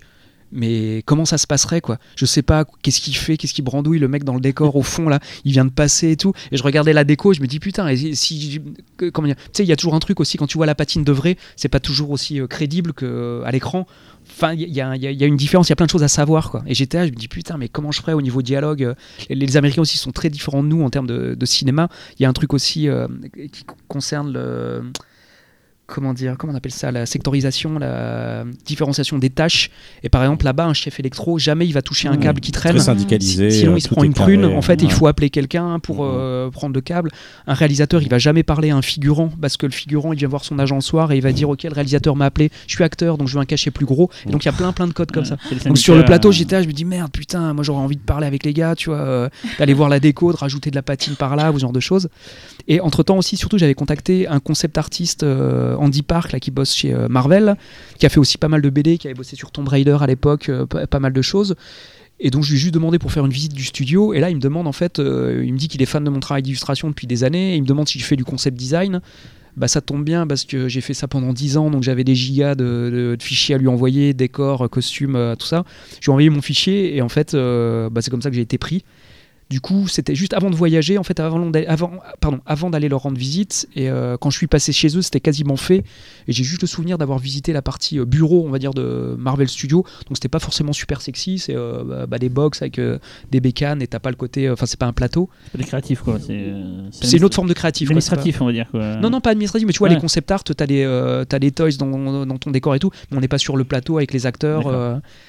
Et ils m'ont juste montré une euh, porte énorme là avec euh, Digicode. euh, Il y avait James Gunn derrière, il travaillait sur Gardien de la Galaxie. Et là, le mec, il m'a juste dit euh, Ah, tu serais passé plusieurs semaines avant, tu bossais sur celui-là. et je t'avoue qu'à l'époque, en fait, j'ai commencé à voir le Thor Ragnarok. En fait, moi, j'ai beaucoup aimé Thor Ragnarok, le ton euh, déconnant. Euh, Taika Waititi, je le trouve super Mhm. talentueux. Enfin, en tout cas, moi, l'humour m'a fait super marrer. euh, Il y a, je sais pas, il y a 20, 25 scènes euh, qui m'ont marqué. Enfin, je m'en souvenais après, alors que je partais euh, pas perdant, mais même en bossant sur le film. Au début, j'avais du mal à comprendre le ton, ce truc à la Jack Kirby, puis hyper déconnant. Puis en voyant le film, en fait, il y a tout qui fait sens. Enfin, tu vois l'approche qu'il voulait avoir. Donc, je regrette pas d'avoir bossé là-dessus, même si j'avoue que quand Gardien de la Galaxie est sorti, je me suis dit merde, putain, je l'ai raté celui-là. Tu, tu- en fait, tu es très modeste, Alexis, parce que les, tu, tu- ton travail est connu. C'est-à-dire, euh, allez-y, allez sur le net, vous allez taper, euh, taper Alexis Briclot, euh, travail, son travail sur Thor, On mettra l'URL dans les. dans les euh, ouais, et, et- et- et du coup, tu as, un background avant Marvel. Tu as fait pas mal de choses. Oui, bien tu sûr. m'avais ouais, parlé, tu m'avais parlé de ton aventure un peu euh, sur Spawn notamment. Tu es passé sur Spawn, tu es passé chez Marvel, tu es passé, t'es passé aussi chez. Rappelle-moi, rafraîchis-moi la mémoire, comme, comme m'a dit. Alors qu'est-ce que j'ai fait? Ouais, j'ai toujours. euh, En fait, il y a trois trucs, tu vois. Souvent, on, on se dit un dessinateur, en fait, il peut être capable de tout faire, de la BD, du dessin animé, du concept design et tout. Mais pour moi, en fait, c'est du dessin. Mais c'est des disciplines qui sont, euh, comment dire, complémentaires, mais pas du tout les mêmes. Moi, je connais plein de concept artistes qui s'en foutent de la bande dessinée. En fait, c'est pas forcément oui kiff de raconter Ouais. des histoires, mais en concept art, on va se focaliser sur la, la- produire quelque chose qui est d'ailleurs pas la finalité, puisque ça va être le film ou le jeu vidéo qui va être la, la finalité en question. Et on va se concentrer sur un décor ou un costume. En bande dessinée, un autre domaine, j'en ai fait en fait, Mhm. BD franco-belge, des comics américains et tout. Je Oui. kiffe, c'est de la narration en fait. On se rapproche plus du, du cinéma. Et surtout quand tu es dessinateur de BD, c'est ultra hardcore parce que tu dois faire ton design de page. Pardon, il y a du design graphique, tu dois faire le design de tes personnages, donc euh, ce que je disais avant, la partie euh, concept art, tu dois créer le look de tes personnages, des décors, tu es ton propre réalisateur, tu choisis tes, euh, tes cadrages, enfin e- extrêmement complexe, et il y a encore une autre discipline qui est l'illustration, donc là c'est euh, par exemple une illustration de couverture de livre, c'est produire une image qui va résumer ou qui va condenser en fait l'esprit euh, d'un bouquin, d'un produit, d'un jeu, donc là tu as un seul shot en fait... pour restituer tout ça. Alors que justement, à contrario, la bande dessinée, c'est du développement, en fait, de la narration sur le long cours, donc c'est complètement différent.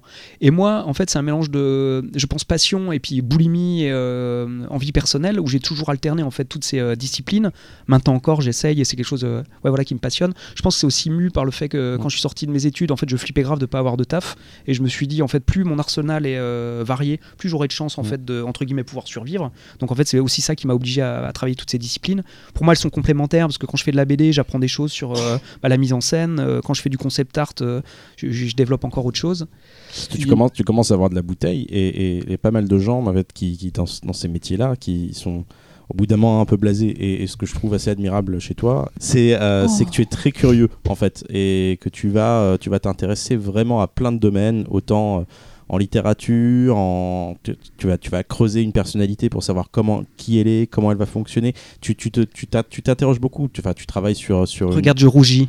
non, non, mais c'est- c'est c'est- c'est vrai. Moi, je suis, je suis très, très admiratif. Tu te poses des- aujourd'hui, Ah bah, tu, te reposes en question Mm. euh, par rapport à, à l'écriture. Tu vas vraiment creuser la question de l'écriture. Euh, bravo, parce qu'il y a beaucoup de gens en fait dans ces métiers-là qui oublient en fait euh, au bout d'un moment euh, pourquoi ils sont là. Ouais, mais Et que- qui- je crois que c'est comme toi, on en parlait tout à l'heure d'ailleurs, mais c'est un moteur en fait. Enfin, moi je peux pas faire sans et j'ai besoin de ce truc-là. Mm, mm. À la base, comme je te disais, il y avait peut-être aussi une petite frayeur en fait. bah, le fait de maîtriser un maximum de choses, mais ouais, non, c'est un truc qui me, qui me passionne. Enfin, j'en ai besoin pour le, quoi. Pour le jeune qui nous écoute, le jeune qui ne sait pas comment faire, le jeune qui, se, qui dirait tiens, je veux devenir le La nouvel rubrique, Alexis la rubrique le jeune. Qu'est-ce que C'est quoi l'école que t'as fait Et globalement, vite fait, très vite, ce qui s'est passé. L'école de la rue, mec. Je déconne. celle de celle de merde de euh, Cédou, les Cédou et de.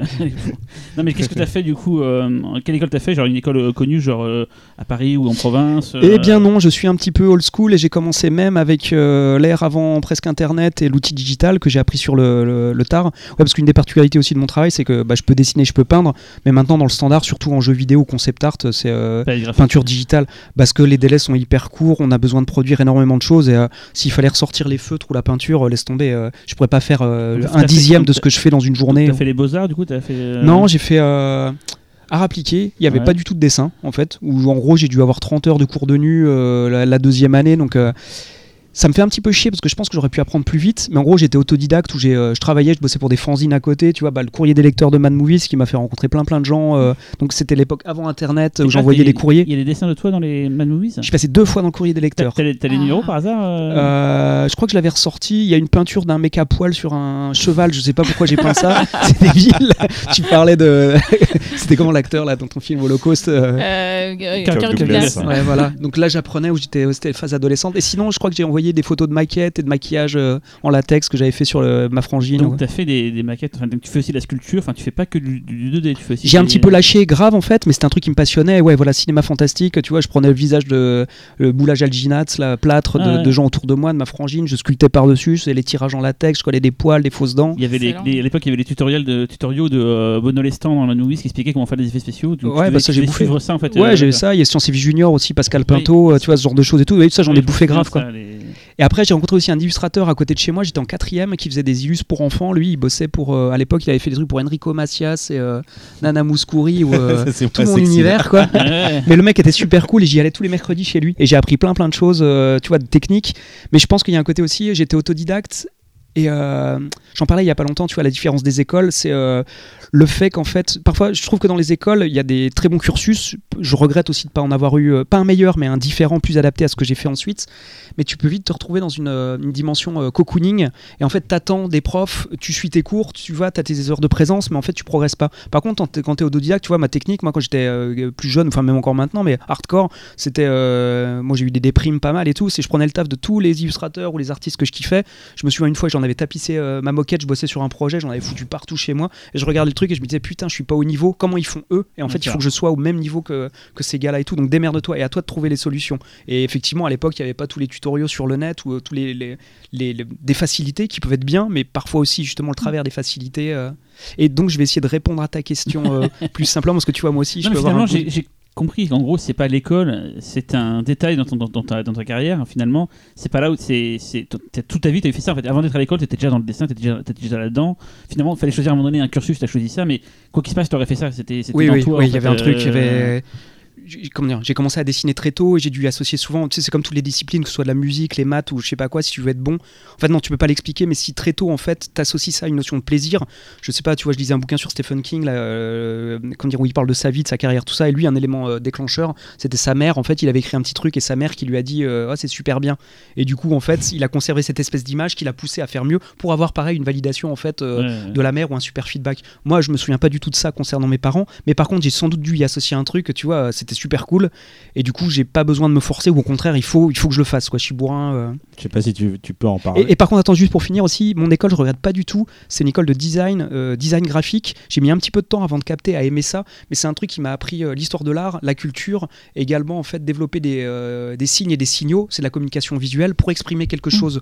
Et je pense que ça m'a ouvert l'esprit. Tu vois, avant, je dessinais des Captain America, des X-Men et euh, ce genre de trucs, des démons qui se euh, s'arrachaient les tripes là dans des fanzines euh, black metal, euh, ce genre de trucs. Enfin, j'ai fait plein plein de, de machins complètement variés. Et du coup, malgré tout, cette école-là, elle m'a aidé à, ouais, à développer un petit peu ça et puis une sorte de curiosité et, euh, Et peut-être envie faire des choses qui, pas, qui te plaisent pas forcément à toi, mais de devoir t'approprier peut-être euh, Ouais, ça aussi, ouais, univers ouais, aussi. ouais, de répondre à la commande, mais aussi surtout ouais, de pas être seulement dans le faire et de comprendre. euh, Ils te donnent des outils en plus, des, des ouais, outils ouais, voilà. que t'avais pas forcément. Ouais. En fait, c'est chose qu'on dit, l'artiste et l'artisan. Euh, l'artisan, c'est quelqu'un qui besogne, qui va y arriver par le travail. Et Mhm. l'artiste, c'est inné, on va dire. C'est, on n'est pas tous artistes. Moi, je sais que je sais pas dessiner, et je sais jamais dessiner, mais si je me forçais, je pourrais avoir quelque chose. Alors qu'il y en a certains, c'est, c'est, ça vient naturellement pour la musique. Non, mais je veux dire, Ouais, moi je pense que c'est plutôt le petit plus parce a- que je pense que c'est il faut- 80%, 90% de boulot. Oui, mais il y a toujours ce truc que tu as inné qui fait que tu vas quand même devoir bosser. C'est pas, t'es pas un glandeur en mode euh, je fais des dessins et je suis super bon. Mais ça va toujours aider d'avoir cette vision parce que moi, des fois, quand je vois des gens dessiner, je me, je me dis Mais pourquoi t'as pensé à faire ça au fond? Pourquoi... Et en fait, ça revient naturellement de faire des ombres à tel endroit et tout. C'est des, c'est des automatismes parce qu'ils ils ont la vision en fait. Et moi, ça me, ça me fascine à chaque fois de, de voir que vous avez ces facilités à Ouais, ce qui est ça, dans ça votre, tête, à- dans votre tête à le retranscrire. à- à- et il y, a- il y a des règles en fait. On dessine pas d'abord un truc, il faut dessiner des, des choses dans l'ordre et tout pour que ça ait du sens. Mais chez vous, ça vient tellement naturellement. Moi, ça me fascine. C'est peut-être l'illusion que t'en as, mais pareil, c'est après c'est des heures de- d'expérience et puis de comment dire de merde, je fais mon Vandame, ouais, d'observation, de- d'avoir essayé, d'avoir appris quelque part. Tu vois, moi, la, la grosse différence là, par rapport à ce que tu dis, ça me fait penser à un truc euh, dans ma boîte, là, Dontnod. On bossait, on avait une super équipe de concept artistes, enfin, il y avait plein plein de gens hyper talentueux et on avait pris beaucoup beaucoup de temps pour les sélectionner. C'était sans doute dû, euh, à, comment dire, ma facette personnelle, en fait, cet attrait pour le concept design, développer des univers qui soient euh, bah, visuellement très très pointus. Et en fait, les mecs étaient super balèzes dans notre équipe. Et en gros, j'étais directeur artistique, un des fondateurs du studio et tout. Et je me disais, merde, putain, euh, enfin, j'ai intérêt d'être au niveau. Et en fait, comme j'avais très peu le temps de produire des images, je dis pas que je l'ai réussi. Là, faudrait demander aux gens avec qui j'ai travaillé, en fait, euh, voilà, si ça a marché ou pas. Mais je me disais, putain, si je veux être au niveau, en fait, c'est pas seulement, je peux pas le prouver là seulement en faisant des images. Il faut que j'ai plus d'idées qu'eux, où j'ai un train d'avance, en fait, sur euh, bah, la vision, sur euh, le comment faire, sur les, les- les bonnes idées. Et je crois que ça, c'est un truc qui m'a ouais, toujours passionné. Quand je parlais du truc Marvel, là, tu vois, les mind maps. Donc ça se traduirait comment par espèce de. Non, il n'y a pas de traduction. Mais le C'est- fait. C'est une carte mentale en fait en France. Ouais, bah voilà, très bien. Voilà. La, la carte mentale. Et Ouais, du coup, ouais. De commencer mon travail, tu vois, de seulement me foutre sur la bécade et de dessiner, en fait, je commence par cette phase-là qui me semble super importante. Et là, je vais revenir sur une anecdote que j'avais toujours kiffé, j'y étais pas, mais j'ai lu ça dans Mad Movies ou un truc des effets spéciaux. Je sais pas, vous vous vous souvenez de Rob Bottin, le Ouais. super Ouais. maquilleur, Darkness, Robocop, Il tout pas ça et trop tout. Hein. Non. Ah oui, non, il est pas- fasciné, je euh. pas, pas très fan. Bon, il est sorti du circuit, tout ça. Et en C'est- fait, c'est une un- blague, hein, Il y, avait une anecdote que j'avais lue en fait où il, euh, il bossait avec euh, certains des plus grands maquilleurs aussi à l'époque. Il y avait Steve Johnson, il y avait, euh, ils étaient 4-5. Et entre chaque film, en fait, ils se balançaient des, euh, des défis pour passer le temps. Et ce que je me souviens avoir lu, c'est qu'en fait, en gros, à un moment, ils avaient fait une thématique zombie. Et euh, Botin apparemment avait dit Bah les gars, je joue pas en fait parce que j'ai déjà gagné. En fait, il Mhm. avait réfléchi sur un concept, c'était pas seulement sculpter, tu vois, les plaies et euh, amincir quelqu'un. Il avait juste pensé à un truc pratique, c'est en fait le fait d'utiliser, d'intégrer des miroirs dans le zombie. Et si tu le filmes bien, c'est-à-dire avec un décor euh, suréclairé derrière et tu projettes une lumière, trous. T'aurais pu créer l'impression du trou. Et donc, du Ah coup, il y avait l'idée en plus. Le mec, c'est un super bon sculpteur, mais il y avait cette espèce de petit truc qui fait la, la Bah, c'est le différence. génie, quoi. C'est le truc en plus que t'as pas. Ouais, mais tu vois, ça se bosse aussi, quoi. Je veux dire, ça tombe pas du ciel tout. Après, c'est un exercice que tu fais régulièrement. Et moi, c'est ce que j'essaye de, de- de creuser. C'est une partie que j'adore dans mon boulot. Et, et justement, alors je, je, je, par la discussion, mais euh, toi, tu as dû voir apparaître les, la révolution du numérique, j'ai envie de dire, parce que je pense que tu as à peu près notre âge, tu dois avoir la quarantaine à peu Ouais, près, je pense. Voilà. ouais. Et donc, tu as été dans les premiers, je pense, à faire ça en France et même euh, peut-être dans le monde, à commencer à intégrer l'apport du numérique pour euh, magnifier des dessins et tout. Et ça, je pense, ça a été aussi une de tes forces aussi pour, euh, pour, euh, pour être euh, reconnu à l'époque. Je pense, non, il y a pas, ça, ça a dû jouer ou pas du tout? Ouais, si, bien sûr. Bah, j'ai commencé un petit peu avant, mais euh, ouais, c'était une évolution nat- naturelle, on va dire, de toutes les. euh, Mais dans les premiers, ça doit jouer. Parce que je vois un truc de confluent, Emilio Siri, qui a fait donc euh, Netgap et pas mal de films. Et il a été surtout, il a surtout été embauché au départ parce qu'il était un des premiers à pouvoir faire de, du, du, merde, du compositing euh, sur Ouais. After Effects. Et c'est ça qui lui a donné du boulot en fait au début. Quoi. Il faisait les clips d'IAM et tout. Grâce à ça, parce qu'il était dans les premiers en France à savoir faire ça. Euh, Pitoff aussi faisait les premiers effets spéciaux et tout. Quoi. Et est-ce que d'être dans les précurseurs, ça a pas, euh, t'as pas été dans les premiers à pouvoir faire ça? Vraiment, je pose une question, j'en sais rien si t'étais dans les premiers et tout, mais est-ce que ça n'a pas un truc qui a pu jouer à une époque où personne commençait à trop connaître ce truc-là, euh, être dans les premiers à- je me suis jamais posé la question parce qu'après c'est pas seulement l'outil technique. Encore une fois, tu vois, si je faisais de la merde, en fait, je pense qu'on m'aurait jamais rappelé. Oui, mais le le talent plus une nouvelle capacité que personne connaissait, ça peut du coup faire des trucs des fois qui. Ouais, mais c'était quand même en expansion et tout. Tu vois, moi j'ai pris le train aussi en marche. Euh, première boîte de jeux vidéo, je bossais avec des feutres et des trucs comme ça. Et je t'avoue que j'avais jamais bossé sur PC ou un tout petit peu à l'époque. Et euh, tu vois la blague du. euh, du euh, pas le manche-disque, là, putain, le terme de vieux. Le porte-CD qui sort et tu sais, tu vas foutre un gobelet dessus. Ah J'en oui. étais presque là, moi, tu veux quoi. D'accord. Euh, pour aller mettre un truc sur le réseau, scanner et puis mettre un machin sur le réseau, aller à l'autre bout de la boîte, mais je longeais les murs parce que. C'était quoi tes Je- premières boîtes de jeux vidéo du coup C'était une boîte qui s'appelait Cryo. Mais, euh, Attends, c'est juste un des piliers en France. Cryo, euh, quoi, Cryo. Ouais, sacrée histoire, ouais. C'est- Sachant Ouais. que le patron de Cryo, qui a créé Cryo, Jean-Martial c'est- Lefranc. Voilà, c'est le patron de maintenant des Fantastiques, il faut le savoir. C'est Ah le- ouais, là, je savais ouais, pas. Ah, si, possède- ouais. Il possédait les Fantastiques, Jean-Marcel Lefranc, et en fait, euh, Cryo, oui, à l'époque, il y avait, enfin, c'était un des, un, des, un des plus grands, puis ils ont fait surtout Dune, quoi. Ouais, Dune, puis tous les euh, ludo historiques. Ouais, Versailles, euh, il y a eu. Égypte, moi j'ai bossé sur Égypte 2. Ouais, bah, c'était ma première expérience professionnelle. euh, vie, je sais pas comment ça a été vraiment. euh, Cryo, c'est pour ceux qui sont pas fans de jeux vidéo, c'était le jeu vidéo à la française, c'était le porte-étendard du jeu vidéo à la française à cette époque-là. C'était la boîte qui faisait rêver tout le monde. Moi j'étais gamin, ça me faisait rêver, je, je voulais bosser pour Cryo quand j'étais gosse. Quoi. Ah bah, je te raconte pas, ouais, souvenir aussi, comme c'était mon premier boulot.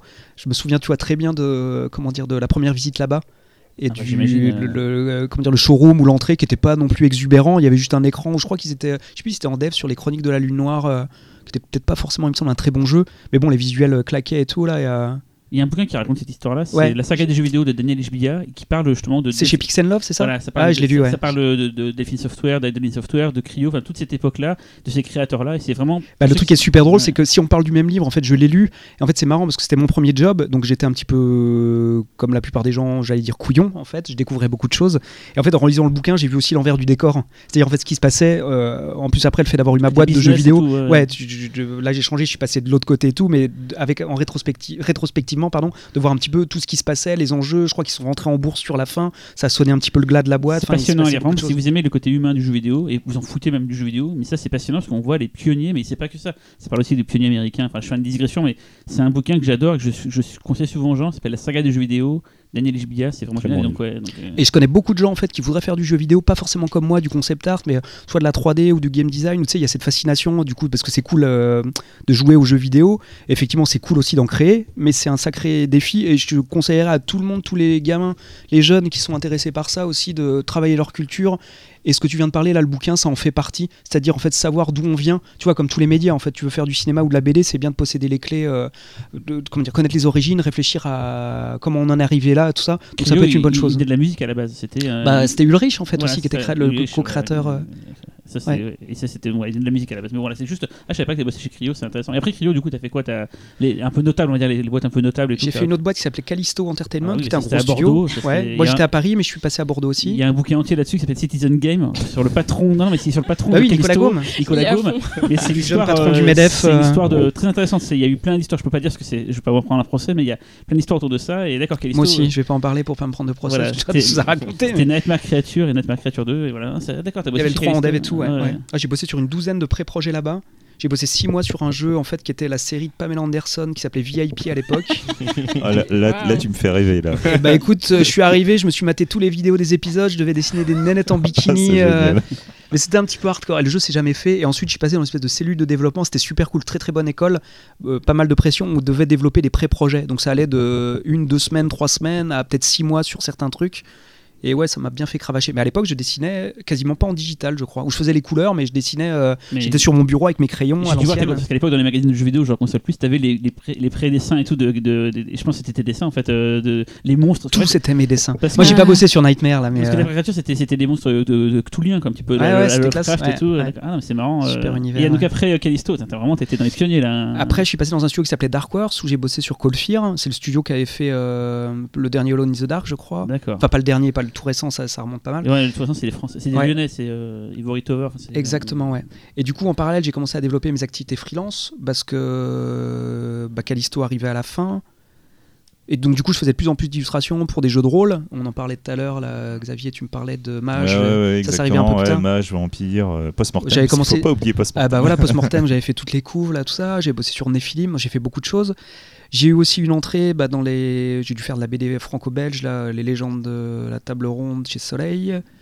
Quelques comics. J'ai commencé à bosser pour Spawn, euh, pour Todd McFarlane, où j'ai Oui, fait une BD en français, puis une BD pour lui directement. Je, me, bossé- je me rappelle de l'anecdote que tu m'avais racontée sur euh, justement ta rencontre avec McFarlane, qui était ton idole quand tu étais gamin. Ouais, bah, sacré gros bonhomme. hein. Le mec qui a créé Image, euh, c'était le plus gros vendeur de comics à l'époque, euh, qui scénarisait, dessinait, ancrait euh, tous les mois la Spider-Man, euh, la plus grosse vente euh, de comics de tous les temps. Spawn, pareil, la plus grosse vente euh, indépendante. Puis on n'aura jamais pu ça parce que le marché a complètement changé.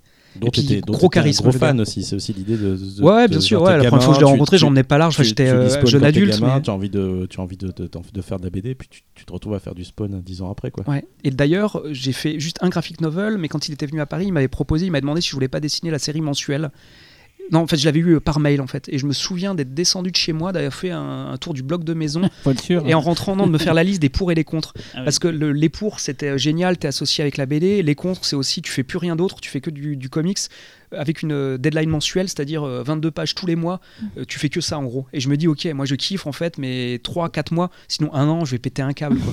Et du coup, en fait, j'en suis arrivé au truc, ouais, je préfère faire de la bande dessinée à mon rythme, et pas. Ouais, pas taper là-dedans. Et quand j'avais vu Angoulême, si, il m'avait tapé dans le dos, il m'a dit, ouais, on a bientôt les 3 A. Et donc il y avait Angel Medina avec un A qui bossait pour eux, Ashley Wood, euh, super artiste, enfin moi j'adore, euh, qui bossait pour eux, et moi Alexis Briclot. et donc j'étais fin fou. Et, euh, Et après, du coup, il y a aussi un gros truc aussi, euh, gros gros mes clients, là c'est euh, Magic the Gathering. Ouais. Donc j'avais rencontré quelqu'un en France qui travaillait pour les Hasbro en Europe, qui avait kiffé mon travail, qui l'a fait remonter à un directeur artistique là-bas. J'ai fait mes premiers essais, ils ont kiffé, j'ai continué. Et je crois que pareil, ils m'ont beaucoup apprécié. Surtout en fait parce que j'ai fait euh, les six designs principaux, les six designs de, de- de- de certains personnages principaux qui dix ans après existent encore. On les trouve sur tous les packaging. Et à l'époque en fait je savais pas ce que c'était. En gros Magic, je sais pas si vous connaissez le jeu de Carte à cartes. jouer. euh, Voilà carte à jouer, euh, beaucoup de euh, stratégie. Xavier hoche la tête. Bah oui, forcément, c'est un peu, euh, voilà, c'est un peu tu, tu, tu joues aux cartes, tu, tu joues au jeu de rôle. Moi, je fais quoi. tout, moi, je fais tout, je fais tout.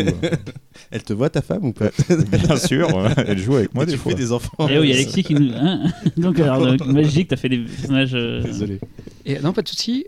Et euh, les personnages principaux, oui, et donc Magic, en fait, à la base, c'est un jeu, on va dire, euh, stratégique qui se passe dans des univers fantasy. Et tous les ans, en fait, pour renouveler un petit peu la proposition, ils travaillent sur des univers, en fait, avec une, euh, un ton, une couleur différente. Il y a un univers qui va rappeler le- l'univers japonais médiéval, un autre, ça va être dans le- les, pays nordiques, la glace, un autre, ça va être chez les vikings. Enfin, c'est une inspiration lointaine. Et à un moment, en fait, comme toutes les bonnes franchises, ils se sont dit, alors que le- le truc existait depuis très longtemps, on va fortifier en fait la storyline, c'est-à-dire une histoire. Et pour raconter une histoire, il faut les personnages, donc des personnages principaux. Du coup, ils m'ont appelé, et pour le coup, maintenant, ils feraient plus du tout ça. En fait, ils m'ont demandé euh, de designer les, euh, les six premiers personnages. Et quand je l'ai fait, je savais absolument pas de quoi il s'agissait. Je, me suis juste, je suis juste rendu compte qu'il y avait plus de mecs dans la, la boucle. Tu vois, dans les emails, il y avait. euh, 4 ou 5 mecs en plus un que d'habitude. indicateur. Ouais, c'était payé plus aussi, donc je me dis, il y a un truc important, il faisait plus de retours. Et en fait, c'est les premières fois où, où je suis allé euh, signer des cartes là, sur des tournois internationaux. Enfin, comme tous les artistes Magic, ils m'invitent un petit peu partout. Et là, j'ai vu des bannières énormes de mes persos en, tu vois, 4 mètres de haut, 5 mètres de haut et tout, et il y en avait partout.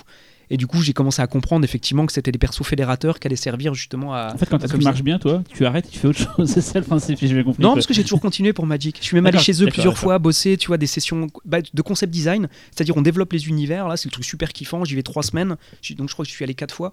Et en gros, c'est l'univers qui va apparaître deux ans après. Et donc, c'est les prémices. Ils nous mettent dans une salle entre trois et six artistes. Ils nous filent une liste. C'est super bizarre. C'est. Il y a plein de précisions, il faut connaître les contraintes et les univers magiques. Par exemple, euh, il y a des minotaures, il y a des. euh, Enfin, je me souviens que je m'étais pas pris une veste, ils étaient très gentils avec moi, mais j'étais pris une, une, une claquouse en fait où j'avais proposé une créature fantastique qui rentrait pas dans les codes. euh, alors que c'est du fantastique à la base, c'est les, les portes ouvertes à tout, c'est de la, la création, de la poésie, enfin la, la- la- ouais, Monsieur du Briclot, Votre fantastique. licorne, vous vous la carrez. oh. Ouais, Non, non, les, les- des les- cornes et des sabots, quoi. Ouais. C'est ça. Exactement, ouais, voilà quoi. Il faut respecter certains codes. euh. Mais du coup, ouais, euh, bah, ça continue encore là, tu vois. J'ai encore une carte Magic à faire. euh, Ah ouais. Je suis en retard euh, cette semaine, mais euh, Fallait l'amener à faire pendant le podcast, tu l'as dit Non, devant nous. Et qu'est-ce que tu n'as pas fait finalement? Parce que j'ai l'impression que. Qu'est-ce que tu as envie de faire en tout cas maintenant Euh, je te dirais bien la musique, mais ça c'est vraiment trop tard et euh, si j'en Pourquoi? fais c'est pour le plaisir. Non, parce que c'est une discipline qui, comme toutes les disciplines, en fait, ça prend du temps en fait. Euh, comment dire, pour l'apprendre et tout. Mais ouais, je pourrais. Ou... Un jour sans fin. Tu te- Ouais, peut-être. Bah, Il y a la réalisation aussi qui m'intéresse, en fait, le fait de, de raconter des choses. Et surtout, en fait, là, c'est un kiff, on va dire, plus récent que j'ai creusé, là, là, tout ce qui est narration. Et là, j'en parlais super souvent. J'ai réussi à boucler euh, un, un premier scénario, enfin, un vrai. euh, euh, comment dire bah, Pour un projet bande dessinée.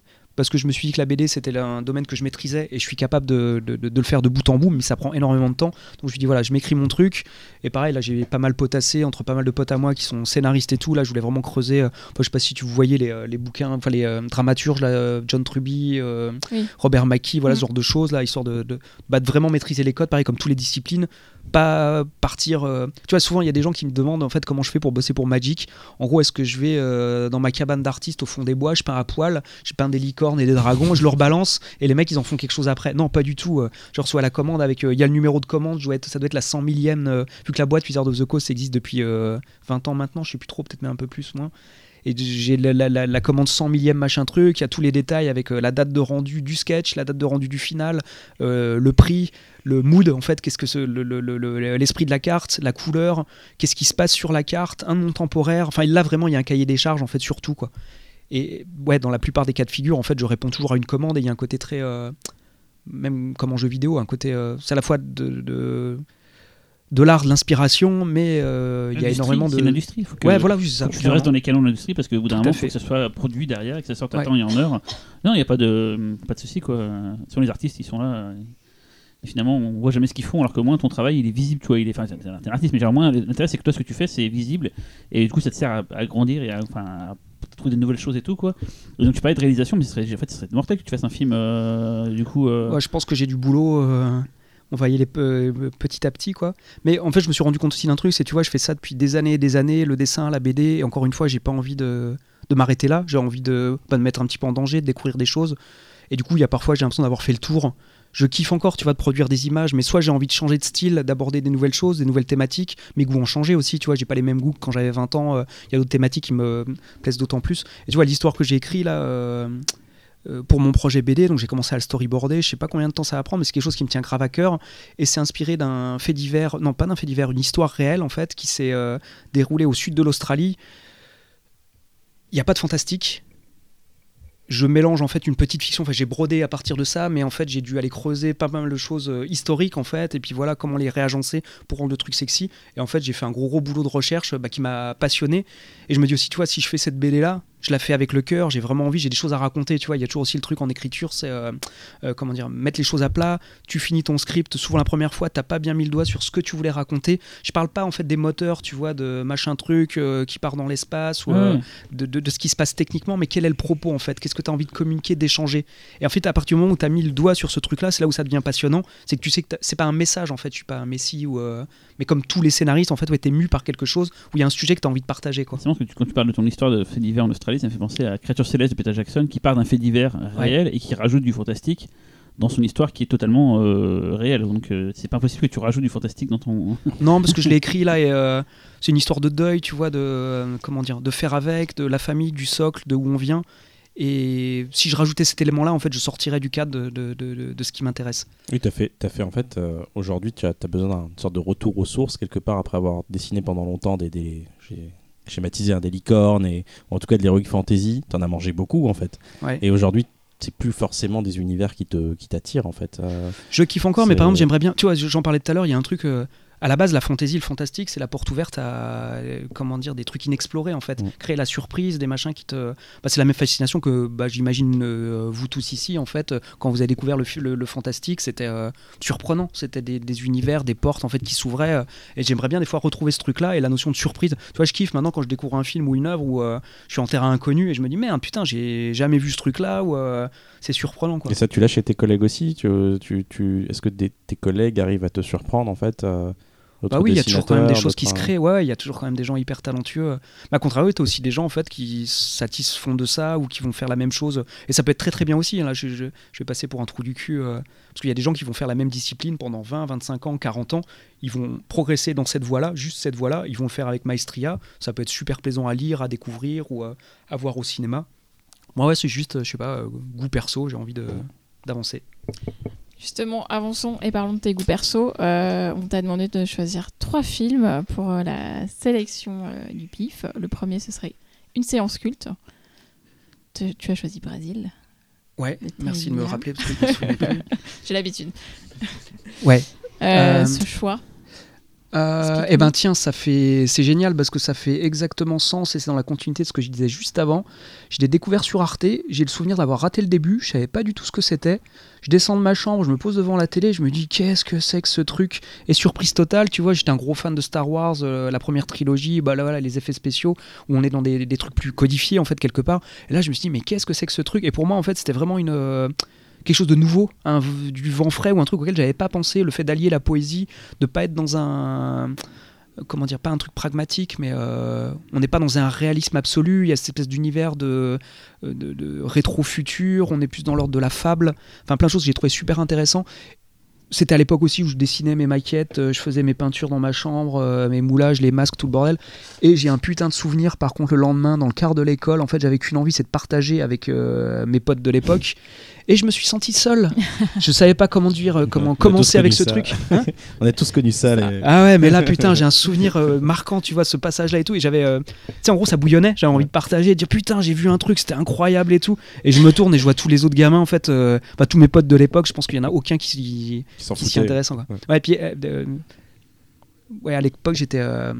Comment dire Quand j'étais enfant, j'avais l'arrêt sur le côté des lunettes et j'étais très très bon élève à l'école. euh, j'avais un côté très studieux et, euh, et voilà.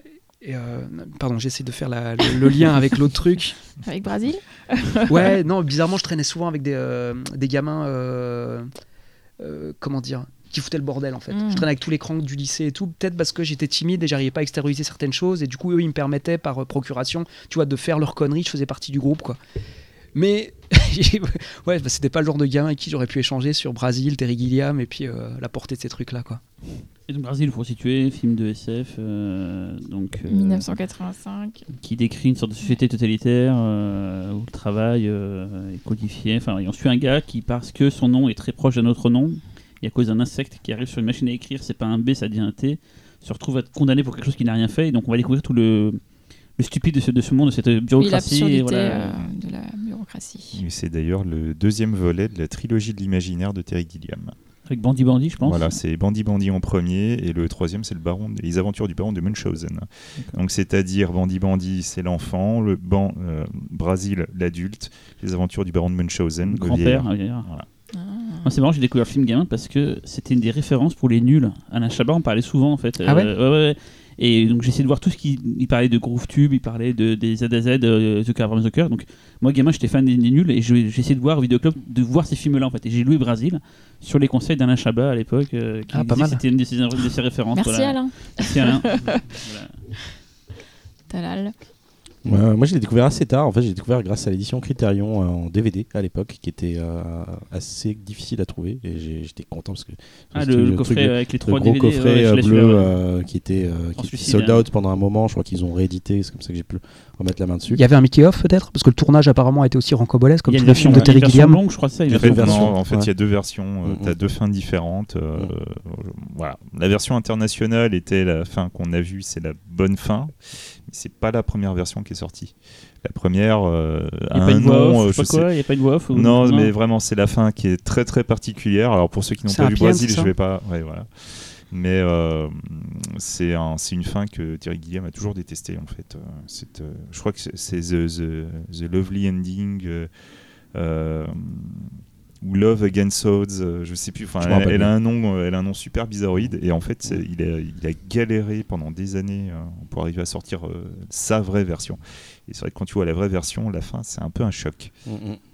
Ouais, ça que marque. c'est- la seule que j'ai vue en fait. Mm. C'est sa version. Et Terry Gilliam, pour rappeler, c'est un des membres des Monty Python. C'est lui qui faisait tous les dessins bizarres des animés Exactement, tous les collages, les animations. Ouais, dessinateur à la base, d'ailleurs, ouais.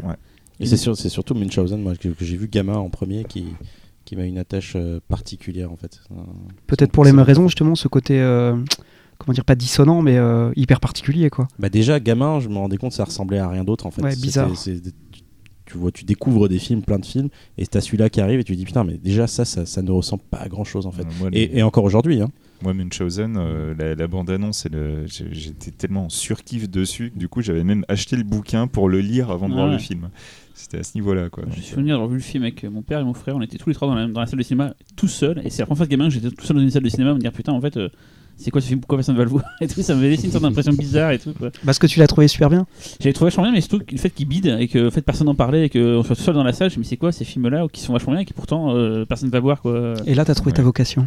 Ah peut-être, non mais je- c'est forcément un, un cumul de tout ça. Moi, ma vocation, je pense, c'est Canal Plus années 90, fin 80. euh, tous les films d'horreur qui passaient sur Canal Plus, je les regardais. euh, euh. voilà. C'était dès qu'il y avait du orange et surtout du rouge, je notais et je regardais ça. Et moi, c'est Canal Plus qui m'a fait mon, les vidéoclubs qui ont fait de, de moi ce que je suis aujourd'hui, je pense. euh. Euh, sinon, pour ta séance interdite, euh, tu as choisi un film dont tu as parlé tout à l'heure, c'est Chromosome 3, Ah bah ouais, tiens, voilà. donc de David. Cronenberg, 1979. Donc là, pareil, c'est c'est le choc visuel aussi euh, de ce que ça propose ou euh, c'est aussi l'histoire Qu'est-ce que Ouais, un ensemble de tout. Je sais pas si quand je l'ai vu la première fois, déjà je me suis chié dessus en fait. Enfin, j'ai le souvenir d'avoir la trouille, ça devait passer, tu sais, au- c'était quoi l'émission sur la 5, là, les jeudis de l'angoisse, là? Sur la Ça, 6 sur la six, ça. Sur la six, 6, ouais. un truc comme ça, ouais. Bref, c'est, je me souviens plus exactement comment je l'ai visionné, mais en tout cas, ouais, euh, il m'a laissé une petite euh, marque et un côté poisseux. Mm. Et puis aussi, là, il y avait une thématique adulte, pareil que je maîtrise, enfin, comment dire, que j'étais pas peut-être capable à l'époque de décoder complètement, mais la séquence d'ouverture là qui s'ouvre sur une séance de thérapie avec un vieux barbu et un psychothérapeute chelou qui lui parle dans le noir et le Mm. gamin barbu, enfin le gamin barbu non, il a 45 ans euh, et il parle comme un enfant. Et là encore une fois, je me dis qu'est-ce que c'est que ce truc Là, j'étais en terrain inconnu. T'as aussi euh, de plusieurs trucs. T'as la musique euh, atonale là, de Ward Shore, donc c'est le musicien qui a travaillé sur euh, Le Seigneur des Anneaux Mm. là, avec Peter Jackson, enfin qui a eu une carrière démente à côté, mais qui était le, le- le- le- le musicien, on va pas dire attitré, mais qui bossait énormément pour c'est le John Cronenberg. Williams de, de Cronenberg. Ouais, et à ses débuts, en fait, la musique de, de The Breed, la chromosome 3, il y a des passages en fait dans la forêt où c'est des violons mais stridents, casse-couilles. Donc c'est génial, c'est au service du film, mais c'est vraiment pas agréable à l'oreille. Enfin, on n'est pas du tout sur c'est un pas un score. film euh, agréable. hein. ouais. C'est pas un Mais en film- même temps, c'est un film autobiographique, donc euh, forcément. Pourquoi? Ah, mais en fait, euh, c'est littéralement en fait une, une adaptation fantasmée de l'histoire qu'il vivait au, Avec sa au femme de divorce l'époque. de sa femme. Sa femme. Ouais. Parce qu'en fait, sa femme euh, avait été. oui, bah, Ouais, dans une secte en fait. Ouais, un elle, a, truc comme elle ça. a été embrigadée dans une secte anti-psychanalyse. Donc avec Cronenberg, c'était un petit peu compliqué. Et évidemment, en fait, elle, elle a essayé euh, d'emmener leur fille dans cette secte. Et Ah, en fait, lui, il a, il quasiment dû la, la kidnapper pour la sauver.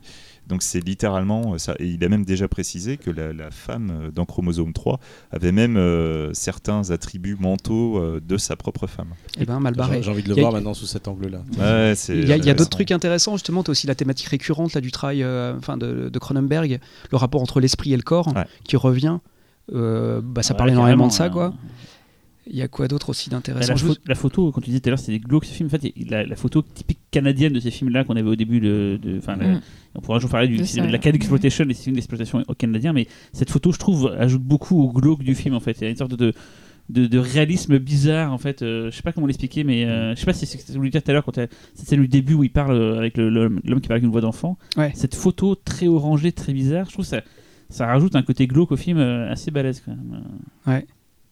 Il y a un autre truc aussi, je sais pas si je peux spoiler, raconter, mais il y a une séquence justement avec les, euh, les espèces de petits gamins monstrueux à bec Ouais. de lièvre, en fait, qui rentrent chez un petit papy. Donc il y a la séquence de l'école, on a parlé vaguement tout à l'heure, qui rentre chez un, le grand-père, euh, ou non, ça doit être le père de la femme du personnage principal.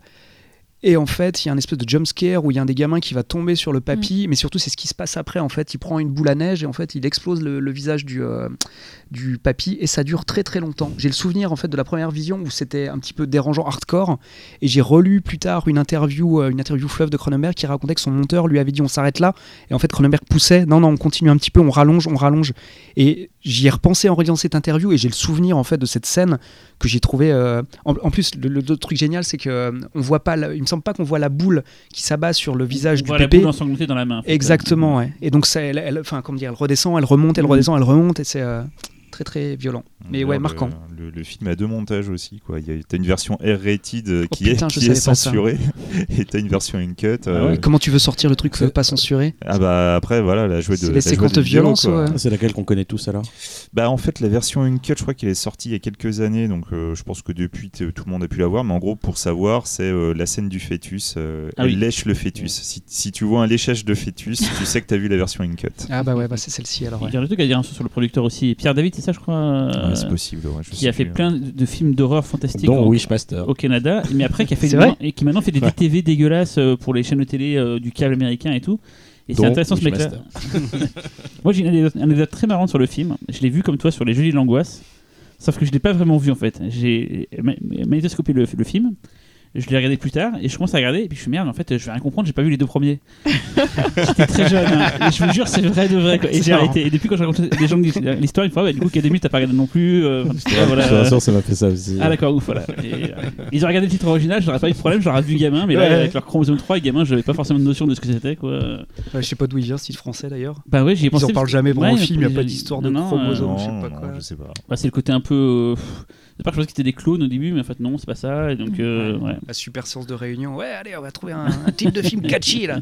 Qu'est-ce que tu balances? Chromosome 3. Moi, c'est mon, very chro- Chromosome Cronenberg 2000. euh, préféré, en tout cas, t'as bien, très bien choisi. Mais ça me grille une chance d'en parler euh, si jamais on fait Ah. une spéciale. Mais on va la faire, on va la faire.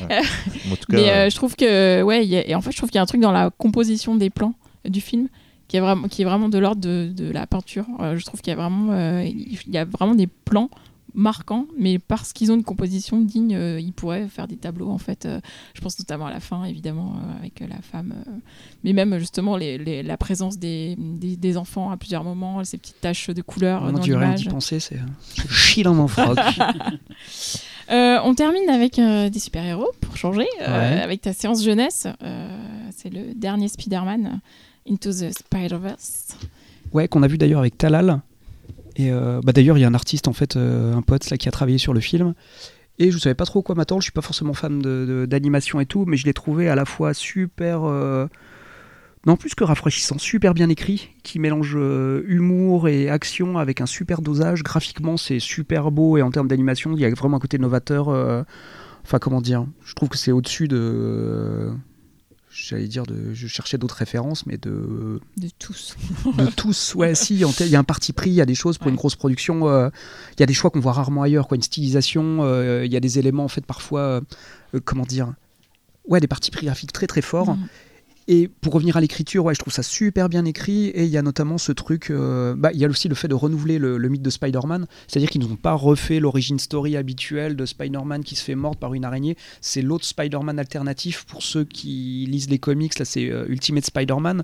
Donc, c'est un petit black qui s'appelle Miles Morales. Donc, du coup, ça change complètement le paradigme. Peter Parker, euh, même si ça parle de ça aussi dans le film, il y a un passage générationnel, tout ça. Mais le truc que je retiens le plus, c'est. Ouais, je sais pas, des valeurs. euh, Qu'est-ce que c'est le héros, le super-héros?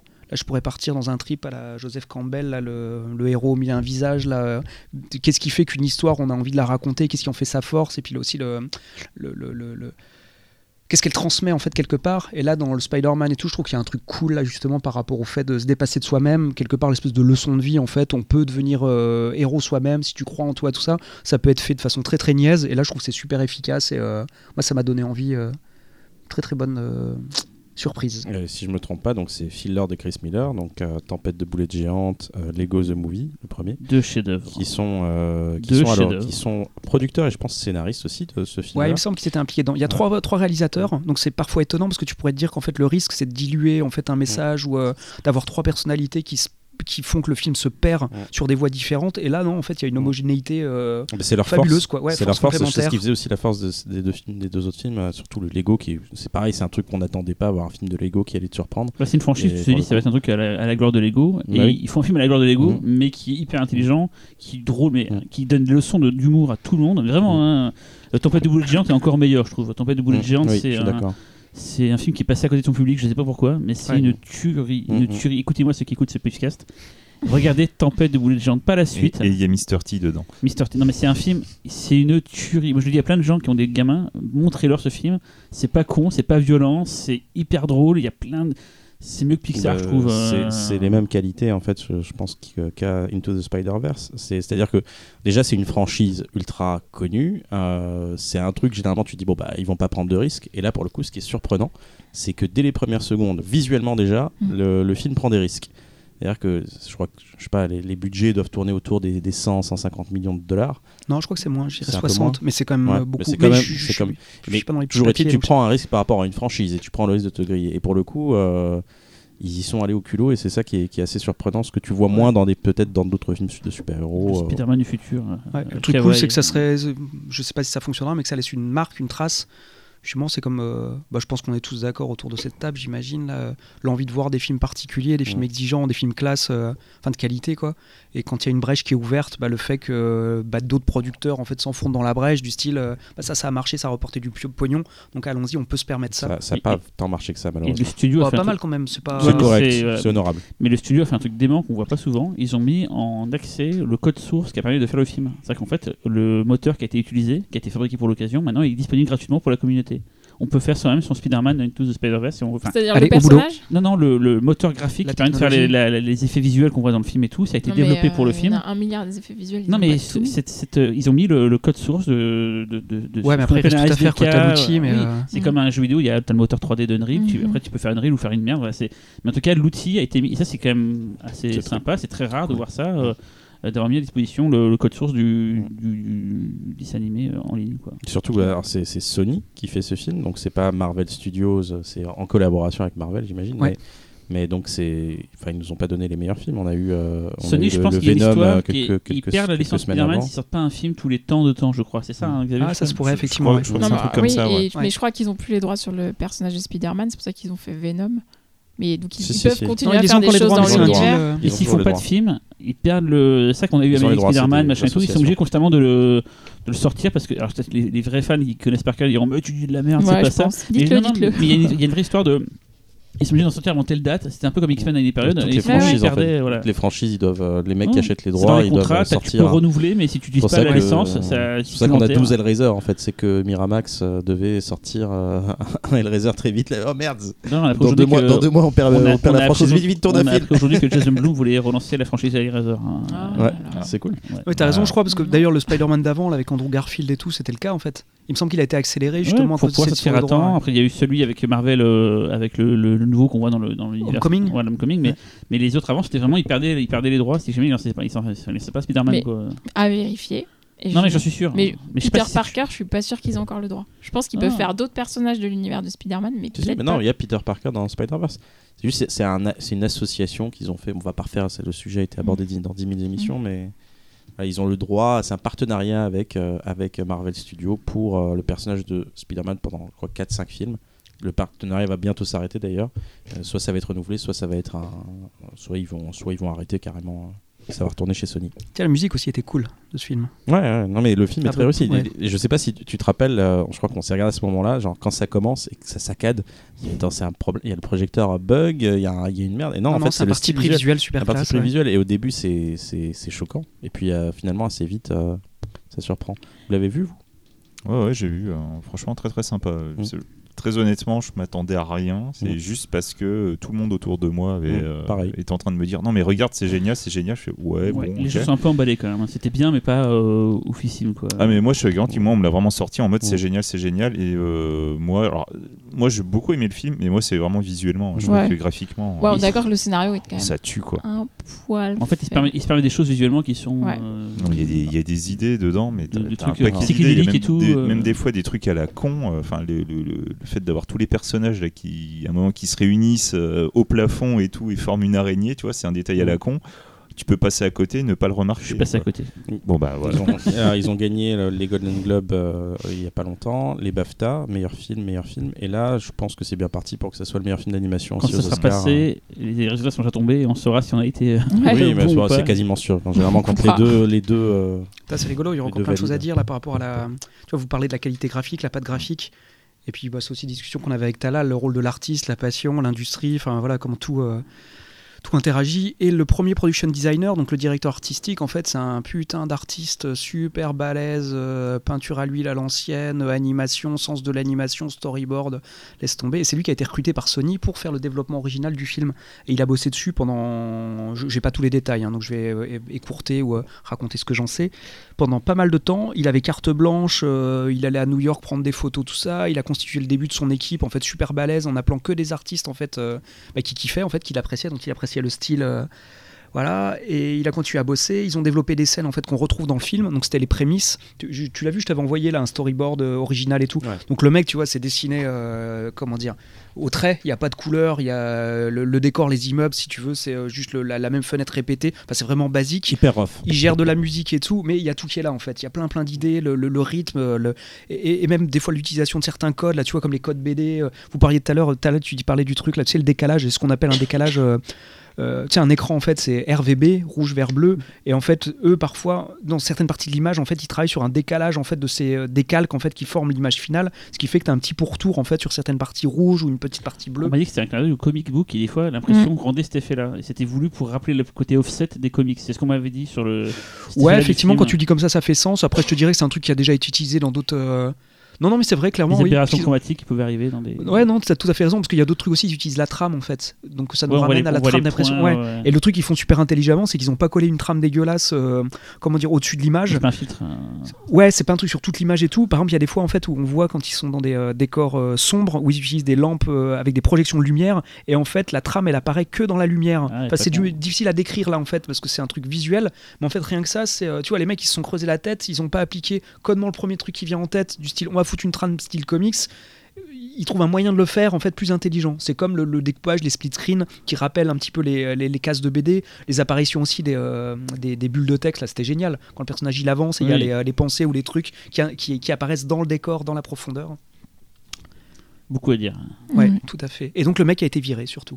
Et il apparaît dans le- les crédits de la fin, juste dans les remerciements, et c'est pas précisé le poste qu'il a eu. Il est super classe aussi parce que sur euh, Internet, Facebook, euh, Instagram, je sais plus trop quel, euh, quel réseau social, il, disait justement que euh, il en voulait pas au reste, il est parti tôt et que l'équipe qui a pris les rênes de la suite, en fait, était super talentueuse. Et encore une fois, c'est pas lui est super balèze, mais c'est un travail collectif.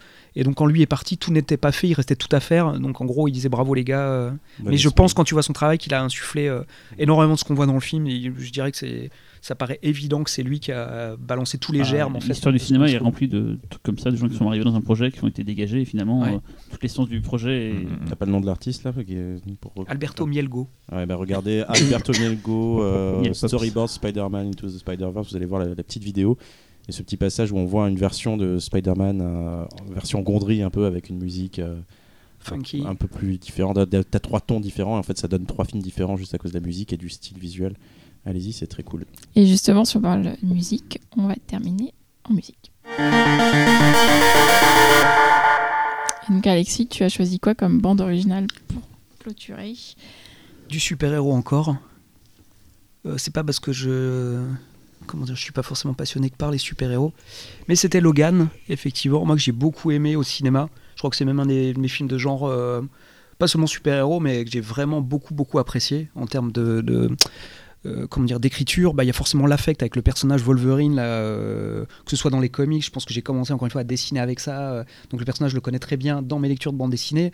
J'adore en fait bah, tout ce qui a été rajouté justement avec les films Hugh Jackman son charisme tout ça. Mais Logan ouais je trouve qu'il y a une prise de risque par rapport au formatage on va dire habituel là, de tous les blockbusters je devrais pas donc je vais aller très vite en fait Euh, j'espère qu'ils n'écouteront pas mais même chez Marvel on retrouve en fait euh, ces codifications. Si on prend Doctor Strange euh, Iron Man et plein plein d'autres en fait on retrouve en fait le même canevas d'écriture avec les moments attendus le même développement en fait beaucoup de similitudes. Et là Logan je trouve qu'il y avait vraiment un quelque chose de différent. Déjà c'est quelque part la fin de vie du personnage puis il y a des trucs en fait qui me touchent c'est euh, bah, j'aime bien tout le côté exutoire euh, bestial en fait du personnage. Mais là le truc génial c'est qu'il est contrebalancé par ce côté euh, bah, très, très sombre crépusculaire en fait donc du personnage en fin de vie.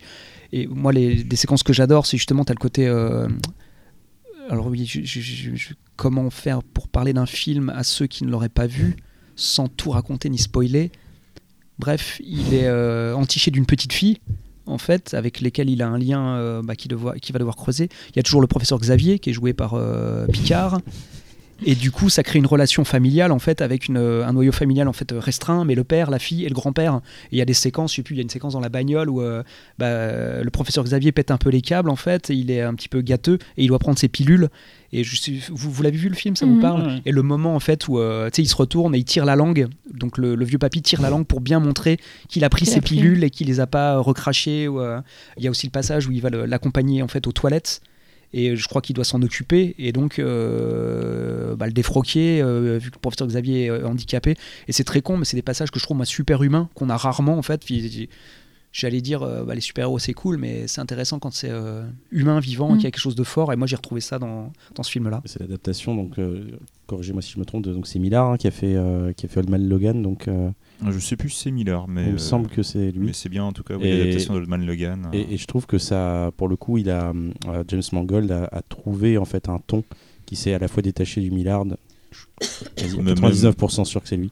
Et Même, même au niveau de l'histoire, justement, moi, je- Ouais. il, il a apporté quelque chose de beaucoup plus humain que Mm. ce que tu avais dans le comics, parce que de- dans, dans, Old Man Logan, tu as quand même toute une histoire de, de, de vengeance et tout, euh, qui du coup n'est pas présente dans le film, mais du coup, ce qui a été amené dans le film avec cette relation euh, avec le professeur Xavier, c'est euh, c'est un joli moteur.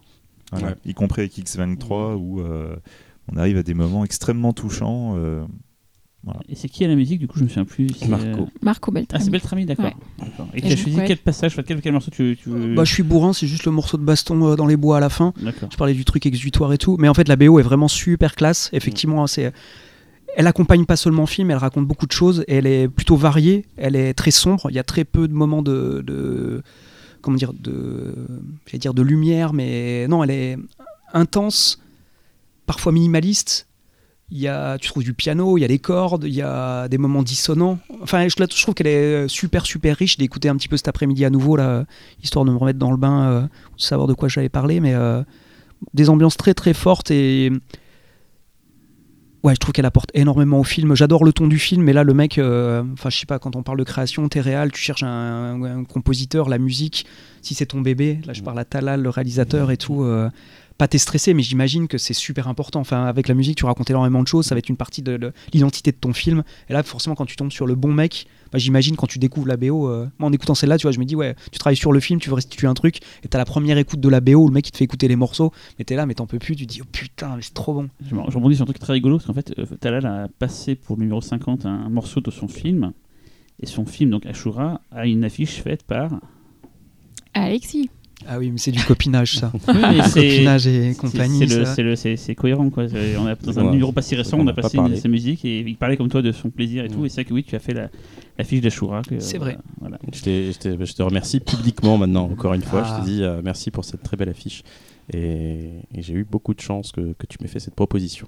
Et bah, c'était très cool à faire Du coup, avant d'écouter ce morceau, on va te remercier, Alexis, pour. Merci à vous tous pour m'avoir invité c'était passionnant. Très intéressant, Ouais. ouais. Ouais. très Je cool pense que les gens qui ont écouté euh, pourront nous confirmer que ça les a Ouais, intéressés. N'hésitez pas. Et puis Ouais. si vous avez. euh, T'as une page fa- Facebook fan, je sais pas. Ou le mieux ça, c'est de me suivre sur Instagram puisque c'est un média visuel Voilà. donc je poste des images des conneries Bah, suivez On Alexis mettra- et coup un petit mot genre euh, on t'a écouté dans le Pifcast on a vraiment aimé euh, si, voilà. si vous aimez le travail d'Alexis, Yes. euh, je vous conseille un, un de ses bouquins qui s'appelle Worlds, and- Worlds of Wonders ou Worlds and Wonders. Worlds and Wonders World- Worlds and Wonders, qui est un peu un.